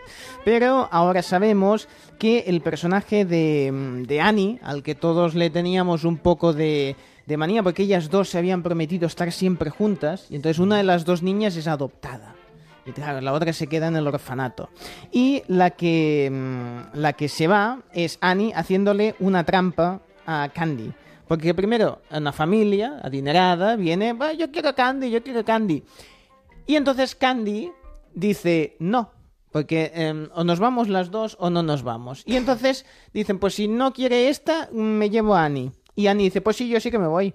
Total, que se va y la gente le, le pilló un poco de tirria. Pero en el, en el dibujo original eh, no era exactamente así. Es que ya los, mm, los padres adoptivos ya querían directamente a Annie y se la, se la llevaban eh, sin más, aunque ella se negaba al principio. Con lo cual, el personaje caía un poco mejor. Bueno, son diferencias, son curiosidades, son anécdotas que, que vamos contando. Pero el gran tema, y a estas alturas, si alguien no sabe el final de Candy Candy, está a tiempo. O sea, de- un spoiler de Candy Candy. Voy a hacer un spoiler. Podríamos hacer una sección, si no nos cabe este Sí. año, otro. De, Ah, muy bien. De finales, de, por, por ejemplo, el final de Marco, el sí, final sí. de Heidi, el final de, de la patrulla canina. Ah, no, que No, no se ha este, este no, y este no, este no. Lástima. Vamos a, eh, lo haríamos de series antiguas, mm, para que haya pasado suficientemente tiempo, en el sentido de quien no, ha- quien no haya visto el final es porque no ha querido, directamente, con lo cual podemos spoilear...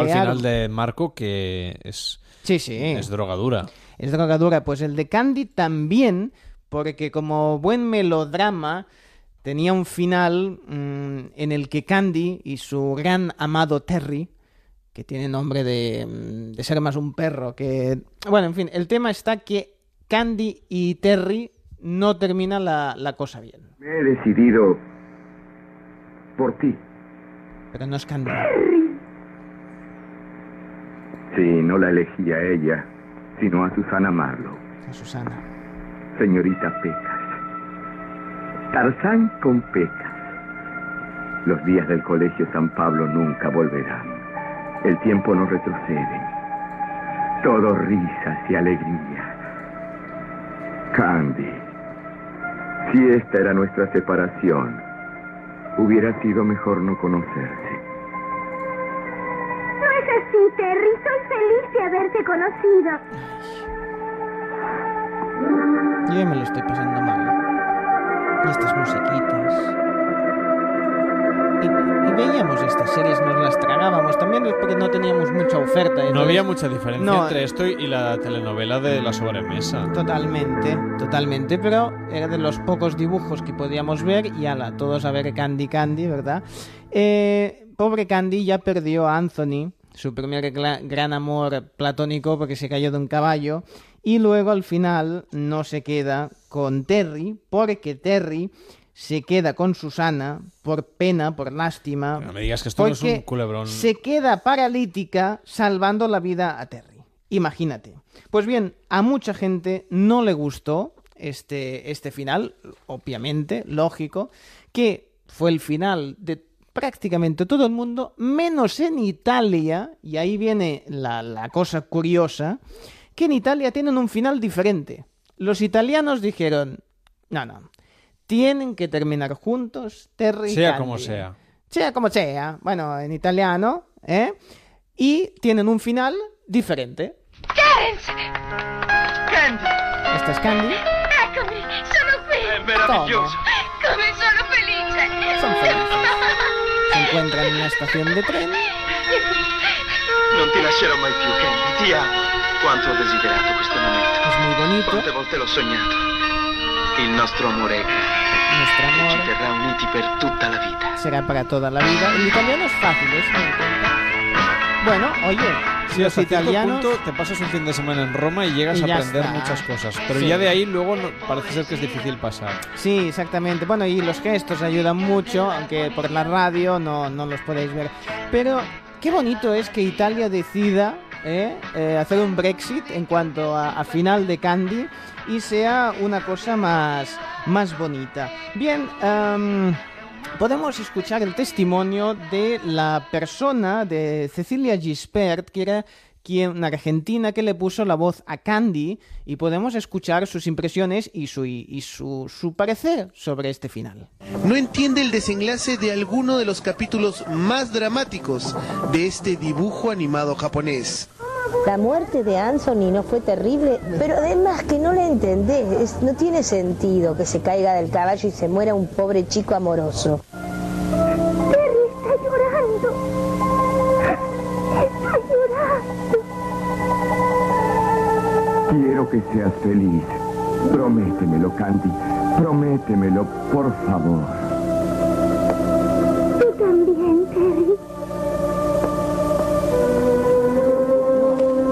¿Y tú te quedaste conforme con el final de, esta serie de dibujos animados? No, no, no, yo lo digo. Yo hubiera querido que se quede Terry con ella, porque todo mal. Terry se fue quedando con una persona y se hizo pareja de alguien por lástima. No está bien. Y después ella, no, y ella con esta este personaje, el señor de la colina, Albert, yo toda la vida, todo el tiempo, pensé que era como una especie de tutor, de padre, nunca me lo imaginé un ser que podía ser su compañero, su pareja.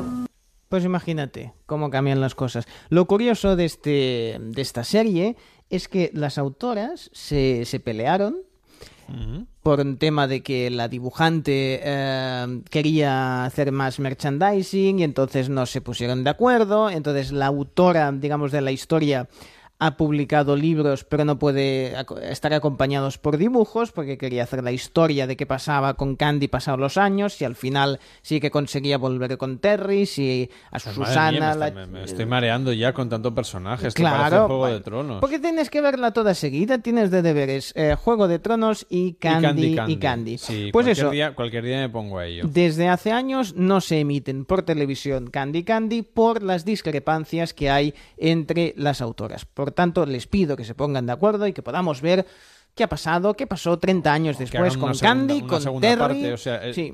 es decir, eh, el mundo está esperando, los Sí, espectadores estaban esperando con muchas ganas la segunda parte de Twin Peaks y de Candy Candy. Y de Candy Candy, que es- 25 que años vienen después. a ser más o menos lo mismo. Hacemos broma, por supuesto. Que son las 3 y 27, las 2 y 27 en Canarias. Esta música no estaba en la escaleta del programa. Pero yo lo sabía. Sabía que era un buen momento para entrar. Bienvenidos al mundo paranormal. Pero me va a permitir que le recuerde que aquí el que presenta el programa soy yo. Lo sé, pero la audiencia es sabia y la, la audiencia sabe que yo vengo a advertirles de los problemas, de todo lo que está controlado, de las eh, alienígenas que controlan nuestra vida y que ¿Cómo saben... alienígenas que bueno, controlan nuestra vida. ¿Pero qué cosas dice? que si busca por internet sabrá todo lo que cuento. Sí, en internet puede encontrar usted lo que quiera. Los reptilianos. Si hemos estado en la luna o realmente no hemos estado. ¿Hay construcciones o no hay construcciones? Bueno, a veces ni yo mismo lo sé.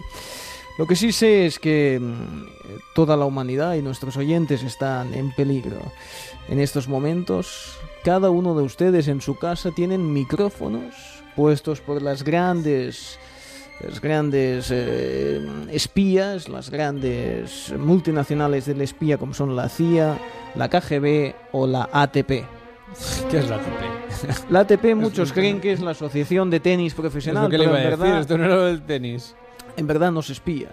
Por eso hay tantos torneos y Pero tantos... que micrófonos bien- aquí en la radio es normal que tengamos, por eso. Sí, ahora mismo esto que estamos hablando usted y yo, Carlos, podría estar siendo escuchado por gente en sus casas, tranquilamente. Imagínase hasta dónde llega No esperemos que nos estén escuchando en sus casas o donde quieran. Bien, históricamente la, la CIA, la KGB, yo tengo que contar lo mío porque la gente me busca en internet y me pregunta cosas. Bien, yo te cuento, Carles. Em, antiguamente la CIA y la KGB, en conspiración con, bueno, con el gobierno de este país, entonces la dictadura, había conseguido instalar micrófonos en todas las casas. ¿Y en qué objeto? Te preguntarás. Pues bien. Usted me lo dirá. Sí, gracias. Y además está en el guion. En las peonzas. Las peonzas eh, tenían dentro micrófonos, microcámaras, muy rudimentarias en esa época, por eso tenían que ser tan grandes y tenían que ser en forma de peonza. Bien, Ahora a lo mejor están los spinners. ahí está. ¿Cómo lo sabe? ¿Me ha leído el guion? Me lo ha, me lo ha pillado, ¿Qué guion? ¿Qué efectivamente. dice? Sí. Y muchos se preguntarán, ¿y por qué dejaron de hacer las peonzas? Bien, porque los operarios que las escuchaban, que escuchaban las transmisiones, empezaron a suicidar por los golpetazos que vueltas. lanzaban, claro, y lanzaban las peonzas contra el suelo y les reventaban los tímpanos. Por eso ahora se hacen los spinners. Oye, atención que había gente que clavaba chinchetas en las peonzas, que yo nunca he sabido exactamente por qué lo hacían. Bueno, el vudú tenía que empezar en este país de alguna forma y se hacía con las peonzas y las chinchetas. Pues bien, ahora mismo la moda de los spinners está subvencionada por las grandes, em, em, no empresas, sino digamos delegaciones de los reptilianos. Así nos, nos pueden estar escuchando en nuestras casas. Así que... A ver, nosotros queremos oyentes, sean reptilianos o no, nos da lo mismo. Sí, lo sé. No discriminamos a nadie. No, aquí. no, en Reptilandia, Noches de Radio tiene mucha audiencia. Bien, eh, lo que les recomiendo es, si quieren usar los spinners, adelante. Pero cuando no los estén usando, sobre todo, tápenlos, manténganlos en un sitio bien alejado de donde estén para que no puedan escucharles. Lo tendré en cuenta si algún día me compro un spinner. Gracias. ¿Ya se va? Sí, sí, ya estoy. Pues va. le pongo una canción si quiere Hay que para, que usted acojonar se a vaya, la gente de poquito a poquito, ¿no? O sea, para que se vaya tranquilo. One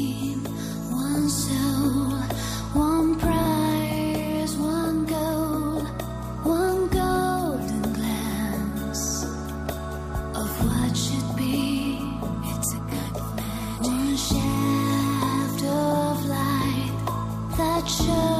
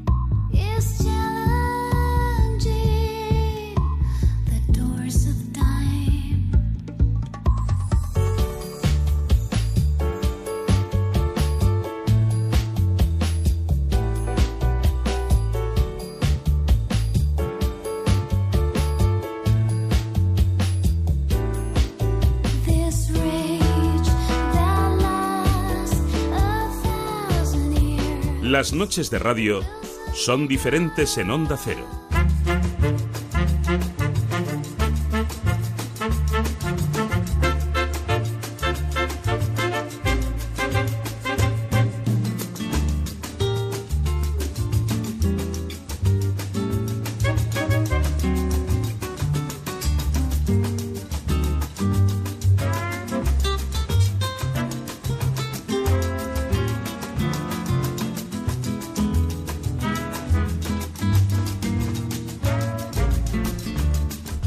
Pues ya estamos en este fantástico 2 de agosto de 2017, un día que tenemos los periódicos ya todos a puntos, eh, todos a punto quiero decir, y donde podemos explicar muchas cosas a los oyentes que nos escuchan y que quieran saber, por ejemplo, qué es lo que dicen los periódicos en sus portadas, en papel, por ejemplo. Luego iremos a los digitales. Mm. Bien, eh, principalmente el tema de, Maduro, mm, pues eso, está Maduro porque en el país leemos, Maduro endurece la represión tras el golpe de la constituyente. El chavismo encarcela ah, de nuevo a los líderes opositores López y Ledezma. Eh, la razón lo, titula como que está exhibiendo su suprapoder eh, y que mm, acusa a los líderes opositores de preparar un plan de fuga. Dice también la razón que España pide que la Unión Europea imponga sanciones a los dirigentes chavistas.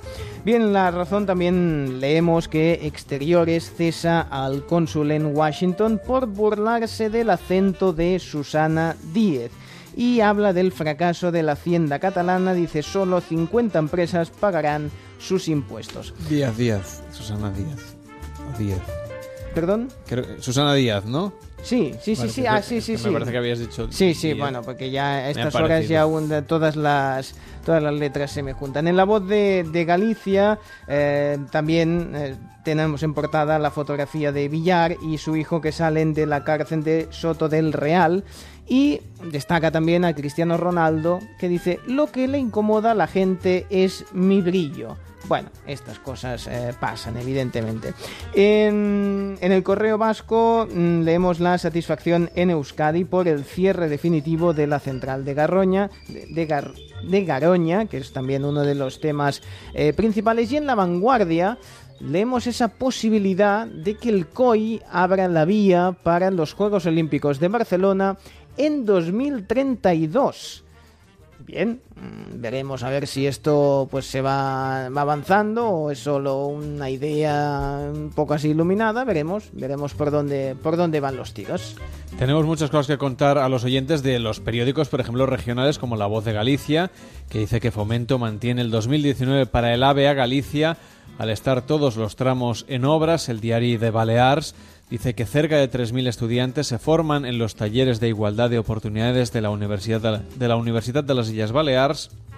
Y el diario vasco eh, pues nos habla en concreto del Lendakari, que ha reclamado al gobierno otra política penitenciaria tras la muerte del preso de ETA y el Heraldo de Aragón dice que Aragón confía en la devolución de las piezas de Sigena pero pide apoyo policial. Noticias que podemos leer también en el diario de Córdoba, que dice que la Junta de Andalucía destinará 14,7 millones de euros a las obras del Hospital Palma del Río. Y por último, el diario El Progreso de Lugo, además de hablarnos de diferentes temas de carácter eh, nacional, nos eh, cuenta, por ejemplo, que el sistema de frenado de un tren culpable del incendio en Vedra y también que el BNG y el PSDG denuncian el uso de Meirás para exaltar la figura de Franco. Noticias que podemos leer en los periódicos en su versión digital de los periódicos que tenemos en las provincias, en las comarcas y en, bueno, en todos los territorios de España. Gracias David por este repaso. Hasta ahora mismo.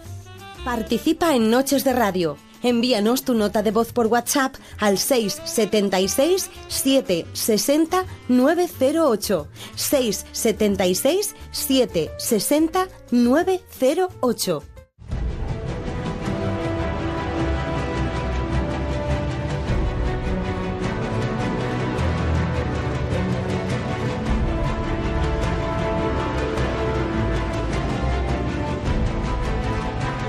3 y 38 ya podemos contaros, las 2 y 38 en Canarias, qué pasó el sábado por la noche en Discovery con el documental que nos recomendaba Manuel, el exorcista de tiburones.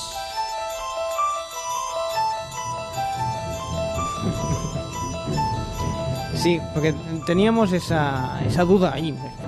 Qué bien quedan estas dos bandas sonoras Sí, así encaja- mezcladas. ¿eh? encajan bien. Después hay una película que no encaja tan bien eh, esos dos concep- conceptos de exorcismo y de y de tiburones, pero de lo que estábamos ¿Hicieron hablando. Alien contra Superman? Sí, no, Pues bueno, cualquier hay- cosa es posible. Ya hay una peli de tiburón contra un dinosaurio, bueno, hay, hay de todo. Hay de películas de tiburones de- tenemos de todos los géneros. Am, pero bien, estábamos mm, esperando, teníamos ganas de saber si lo que se vivió en Discovery era un documental o la película.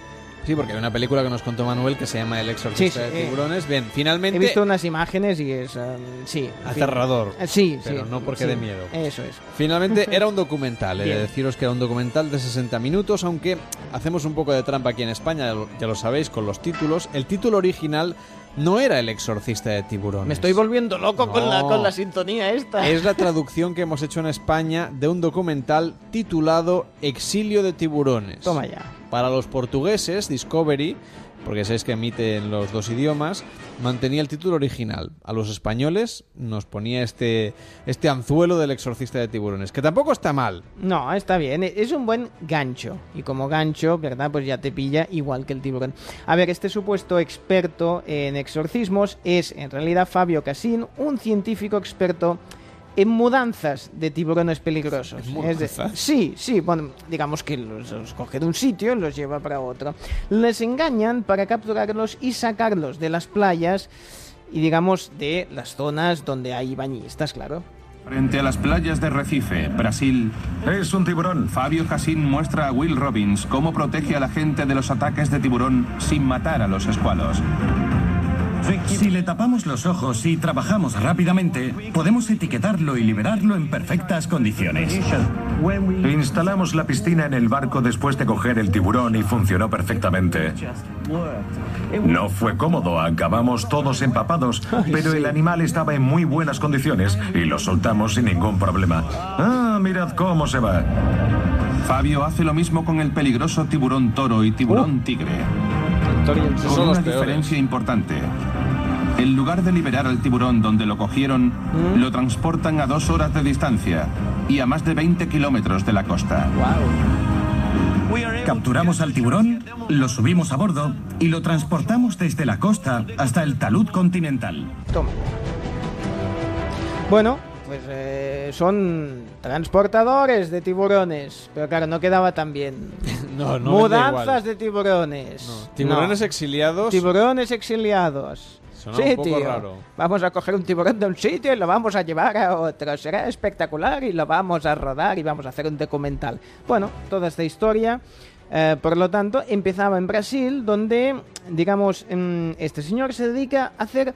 Bueno, sería como un flautista de Amelín de tiburones, ¿no? Va tocando la de este y sobre todo intentar que el que no te toque sea el tiburón, ¿no? Los atrapa, los sube a un barco y los aturde mientras se van a toda velocidad hacia otro punto del océano. Pero la gran pregunta, lo que todos nos estamos preguntando es, ¿y cómo caray lo consigue? Will está convencido de poder replicarlo en Australia. Pero, ¿por qué los tiburones no regresan a la playa? Claro. ¿Qué saben estos científicos sobre los movimientos y el comportamiento de estos tiburones? Tiene que haber más. ¿Cómo juegan al despiste Sí, en sí, los sí, sí. documentales Claro, ahí, lanzando cebos para que la gente se quede? Pero que es buena la pregunta, porque, digamos, no es que lo saquen de- del mar, porque claro, si lo sacas del mar, dice, no va a poder volver. Pero claro, sigue estando dentro del mar. Es decir, el tiburón... Sí, si- lo suben a la barca para tontarlo Y y, dice, ahí se lo bueno, llevan. bueno, pues eh, si me llevan aquí, yo luego vuelvo y me voy para allá, ¿me entiendes? O sea, simplemente le están complicando la vida, pero el tiburón eh, podría volver. Lo que pasa es que, bueno, en No realidad... vuelven, no vuelven. No vuelven, no vuelven. A ver, en verdad, con ver los 15 minutos, mm, y este es el tema claro en este tipo de reportajes, los 15 minutos de la, de la mitad, digamos, centrales del documental, tiene suficiente porque cada vez, eh, digamos, que van a la publicidad, te vuelven a explicar todo lo que ya has visto previamente. ¿eh? O sea, estos documentales siempre se basan en eso. Con lo cual, es importante, no ves el principio, porque ya sabes que ahí te van a hacer las preguntas que te van a explicar justo en la vida. Pero siempre, siempre queda alguna pregunta en el aire, ¿eh? Eh, un clímax, ¿eh? para que aguantes la próxima publicidad luego te hagan otra vez el resumen de lo que has visto hasta ahora y mm, no te, va, bueno, no te quedes dormido, no te vayas y al final consigas alguna respuesta. Y así es. El sistema de Fabio se basa en un hecho científico que le llevó años de observación. Así. A pesar de ser un programa pequeño y sin financiación. Llega el momento de la verdad. Bueno, Recife tiene una tormenta perfecta de factores que propician los ataques de tiburón en gran número, como sucedía. Fabio sabía que los ataques de tiburones de Recife comenzaron repentinamente en 1994 con la construcción de un nuevo puerto marítimo. Aquí, alrededor de Recife, explícame dónde se construyó el puerto y por qué atrajo a los tiburones. Claro, nadie podía imaginar que pudiera producirse un brote de ataques de tiburón por la construcción de una instalación portuaria, pero sucedió. Aquí se puede ver el lugar donde se construyó el puerto. Justo al sur de Recife. Esta fue una pista importante para Fabio. Cuatro ríos diferentes vierten sus aguas donde ahora se encuentra el puerto. Ríos que solían usar los tiburones toro para cazar y reproducirse. Fabio cree que la construcción del puerto interrumpió el hábitat del río y expulsó a los tiburones al mar, donde la mayor parte del año las corrientes oceánicas y los vientos dominantes son de sur a norte. ¡Tiburón! ¡Tiburón! Esto empujó a los tiburones toro hasta Recife. ¡Tiburón! ¡Tiburón! Estamos aquí. Es que claro. A ver, es lógico. O sea, el tema está. Esto es como Mystery Diner. O sea, hacer un Mystery Diner, un restaurante indiscreto, en el que todo el mundo trabaje bien, Claro, sean no honrados. No tiene ningún sentido. O como si llamas a esos gemelos que te reforman casas y la compras y está ya Tenemos to- que- todo perfecto. traerlos un día también. Sí, esos gemelos yo soy muy fan. Pero digamos que, claro, si ya la casa, si luego no hay eh, esta viga, eh, pensábamos que el conducto del gas iba por aquí y ahora resulta que...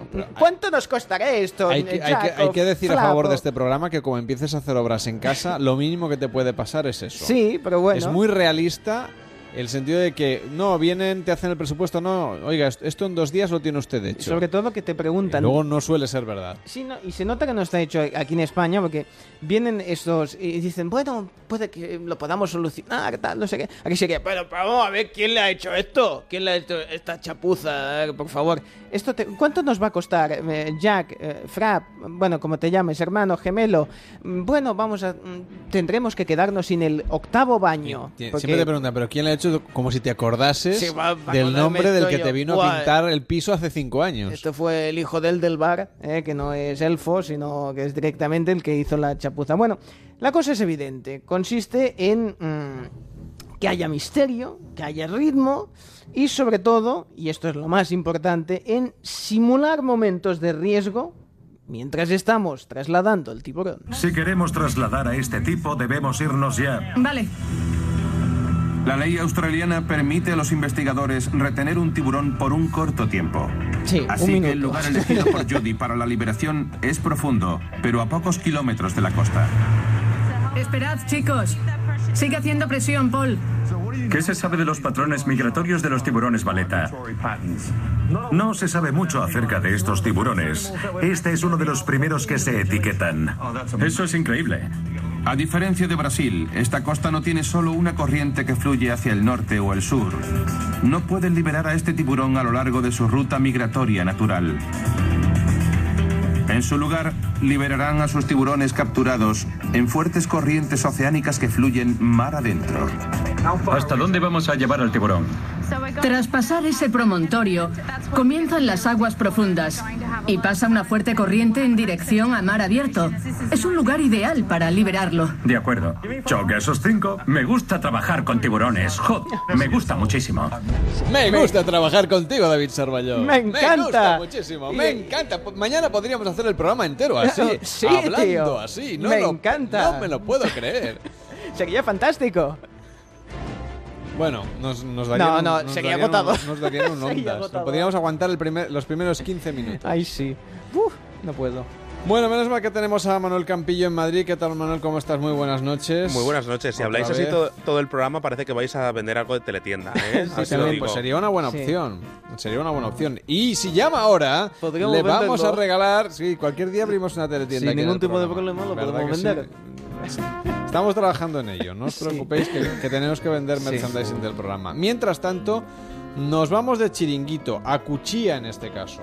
Así es, en la localidad de Miengo, junto a la playa de Cuchilla, se encuentra este local subido a una pequeña colina desde la que se pueden contemplar las fantásticas vistas de una playa maravillosa. Sin duda alguna, es un chiringuito en el que uno puede disfrutar de una muy buena comida, una buena cena, acercarse a tomar algo a mediodía o a media tarde. Es decir, un chiringuito para lo que se tercie. Bueno, yo creo que, es- que tenemos un poco de, de todo, ¿no? De vez en cuando se organizan fiestas, sí que damos comidas, sí que damos cenas. Y bueno, pues somos el chiringuito de la playa, ¿no? En general, hacemos un poco de todo. En cuanto a la gastronomía del lugar, pues qué vamos a decir, nos encontramos en Cantabria y otra cosa no, pero allí se come de lujo. Para muestra el chiringuito de Cuchilla en el que sobre todo cultivan la cocina tradicional. La cocina nuestra es muy, muy tradicional, muy casera. Eh, pues como eh, prácticamente todos los bares de Cantabria, pues las rabas, los mejillones en salsa, eh, unas croquetas caseras que hacemos, eh, unas almejas a la marinera o en salsa verde que hacemos, a la gente le gusta mucho. Luego tenemos unos platos de los que yo comí toda la vida en mi casa, ¿no? Que eran por los calamares que llaman los madrileños, que para nosotros son los maganos en su tinta, o unos garbanzos con langostinos y mejillones. A la gente le gusta mucho. Hay ensaladilla, hay carrilleras, no, nada nuevo. Sí te puedo decir es que a la gente le gusta. Yo creo que sí que está rico. A mí también, ¿eh? Me gusta. Yo me comía la ensaladilla, las carrilleras y, lo que, y los garbanzos hasta ahora. Vamos, tengo un hambre, pero además de, de comida, ¿tienen otras cosas, otros espacios en este chiringuito, Manuel? Pues sí, tiene una zona que es más destinada a un, pues, a un salón comedor, a comer en mesa sentada, pero también tiene otras zonas al aire libre que en verano se pueden disfrutar mucho. Sobre todo llama la atención lo cuidadísimo que está, como dicen por Cantabria y por Asturias, el Prado. Tengo una zona interior, eh, a modo más eh, como de comedor. Luego tengo un porche que también sirve para, para todo, para tomar un modo que también de comedor y demás. Luego tengo una terraza a exteriores, así 100% al sur, y luego tengo otra al oeste, que es por- mirando donde, por los picos de Europa, que es donde se pone el sol con unas puestas especiales, y lo tengo todo de césped, y bueno, pues la verdad es que lo tengo muy cuidado, lo tengo muy muy segado, lo sigo dos veces a la semana, me preocupo, eh, lo mismo, vaya, lo mismo. Y entonces, bueno, pues a la gente le gusta, y se está bien, es un sitio agradable. ¿Y dónde está el chiringuito de Cuchilla? Pues mira, esa misma pregunta se la hemos hecho a Adolfo, el propietario del chiringuito de Cuchia, con quien hemos estado hablando esta tarde. Se encuentra muy cerquita del mar, en una pequeña colina a los pies de la playa, desde la que se tiene unas vistas espectaculares. Esto está a caballo entre Torlavega y Santander. Está en- prácticamente en el centro de la provincia. Es la salida de Miengo, Mogro, tanto en la autovía. No está nada difícil. Y luego para encontraros dentro de Miengo, en Cuchilla. Yo creo que preguntando por la playa de Cuchilla, es la playa de Marzán, ¿eh? pero yo creo que no hay ninguna dificultad. Cualquiera lo sabe. No obstante, yo creo que está bastante bien señalizado. ¿eh? El chiringuito no, porque no tengo ningún cartel. El que ponga el chiringuito, ni tiene nombre a modo de cartel el chiringuito. Yo sé que llevo aquí 32 años, que antes de que yo lo tuviera también llevaba 35 o 34 o 36, no sé exactamente. Y bueno, yo creo que el chiringuito lo conoce mucha gente hace mucho tiempo. Más de 60 años de chiringuito, madre mía. y ahí aguantan, ahí aguantan. Bueno, pues negocios como ese no hay muchos ¿eh? en nuestro país y sin publicidad, sin cartel y sin nada. Bueno, gracias por acercarnos al chiringuito de Cuchilla en Miengo, en Cantabria. Un buen destino. Estamos recorriendo toda la costa española, como en el Campillo. Que vaya muy bien y hasta mañana. Buenas noches. Muy buenas noches, hasta mañana. Participa en Noches de Radio. Envíanos tu nota de voz por WhatsApp al 676 760 908. 676 760 908.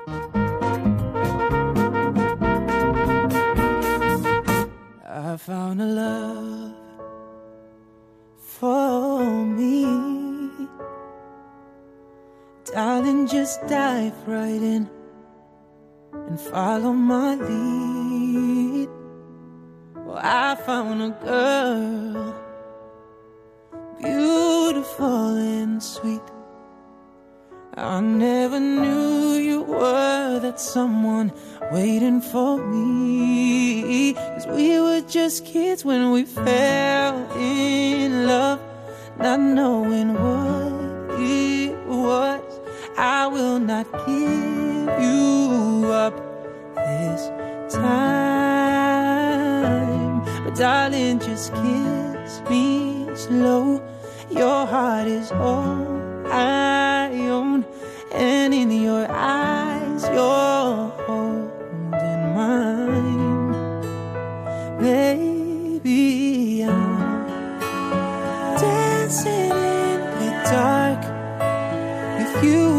between my arms, barefoot on the grass, listening to our favorite song. When you said you looked a mess, I whispered underneath my breath, You heard it, darling, you look perfect tonight.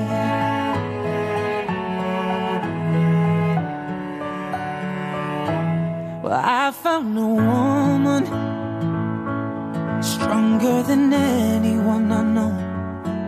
She shares my dreams. I hope that someday I'll share her home. I found a love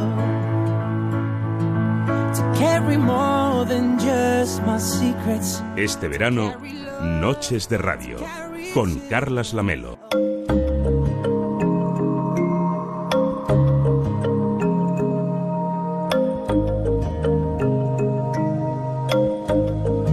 Bueno, pues ahora una reflexión para que os vayáis a dormir tranquilos y para que cuando os despertéis, como nos despertaremos nosotros dentro de unas horas, penséis en lo que nos recomienda el coach de Noches de Radio desde Caldas de Malavella, en Girona. Xavier Ulle, ¿qué tal? Buenas noches. Buenas noches, Carlas. Mi propuesta para un día mejor hoy está centrada en la tendencia a llorar por la leche derramada. Cuando en medio de una situación de gran compromiso se produce una adversidad que nos puede hundir por completo, precisamos de una fórmula rápida que contrarreste sus efectos nocivos y nos permita obtener ventaja de la desventaja. Pilotos, golfistas, arqueros, maestros o conferenciantes, por decir algunos especialistas, necesitan disponer de una fortaleza mental que les provea de un estado de ánimo preparado y dispuesto para hacer frente sin inmutarse a la contrariedad, incluso circulando a 300 por hora. Estoy refiriéndome al fenómeno conocido como interceptación, que consiste en una fórmula que cada cual diseña a su gusto, una expresión, una cifra, un pensamiento, un color, un mantra o cualquier pieza evocativa de buenos momentos personales. Utilizándola, aislarás la contrariedad de todo lo demás, la archivarás mentalmente para centrarte en los resultados que aún puedan obtenerse y no en el tropezón. Es preferible ser de soluciones que de naufragios. Porque la angustia se agiganta mientras no la enfrentamos, pero se esfuma cuando le plantamos cara. Aquí va mi recomendación para hoy. Deja ya de llorar por la leche derramada. Buenas noches con salud y armonía.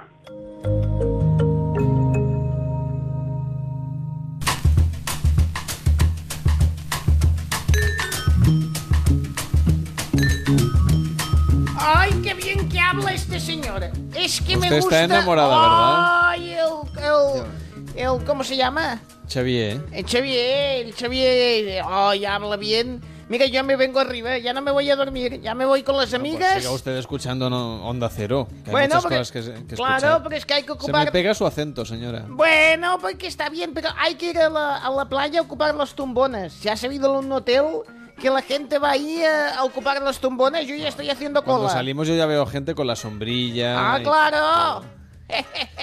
Bueno, es que nosotros nos vamos ya a dormir en este 2 de agosto, que es el ducentésimo decimocuarto día del año 2017. Toma ya, ¿cómo lo dice y no se equivoque, eh? Bueno, no siempre. Bueno. Ducentésimo decimocuarto. Caray. ¿Qué le parece? Tal día como hoy, en, en, eh, bueno, en, en el año eh, 216 antes de Cristo, Ah, me acuerdo, sí. ¿verdad que sí? Ahí estaba yo con Rodolfo. Aníbal Barca eh, derrotó al ejército de la antigua República Romana en la batalla de Cannas. El Ani, sí. En el año 385 en Pamplona se celebró, según parece, la primera corrida de toros de la historia, Sí, sí, sí, sí. en presencia del rey Carlos II de Navarra, por cierto, también amigo El suyo, me parece, sí. Y en 1597 se inauguró el primer teatro de Barcelona. Usted ya debía ir a comprar las entradas por allí. Sí. Bueno, yo de, lo más moderno no me acuerdo. Me acuerdo de lo antiguo. Yo espero que usted no estuviera en 1934 cuando Adolf Hitler asumió la presidencia fusionando las funciones de presidente y canciller en Alemania. El Adolfito ya sabíamos que acabaría mal. Bueno, y tal día como hoy, en 1968, ETA mató a su primera víctima, el jefe de la brigada de la comisaría de San Sebastián, Melitón Manzanas, y en 1990, tal día como hoy, Irak invadió Kuwait, produciendo la inmediata condena de la ONU y la guerra del Golfo. Así que el 2 de agosto es un día potente a lo largo de la historia. Bueno, y yo que tengas una feliz madrugada, lo Igualmente. que te queda, vete a dormir, descansa, pórtate bien. correr. Y mañana te espero a la misma hora, de verdad que te vas corriendo. que sí. No, lo, no me lo puedo creer. En fin, volvemos mañana en Facebook, en Twitter, en noches arroba onda cero punto es y donde tú quieras nos escuchas porque tenemos muchas cosas para contarte. Queremos que nos las cuentes tú también y que nos digas, por ejemplo, si trabajas de noche, que buscamos noctámbulos profesionales. Hasta mañana.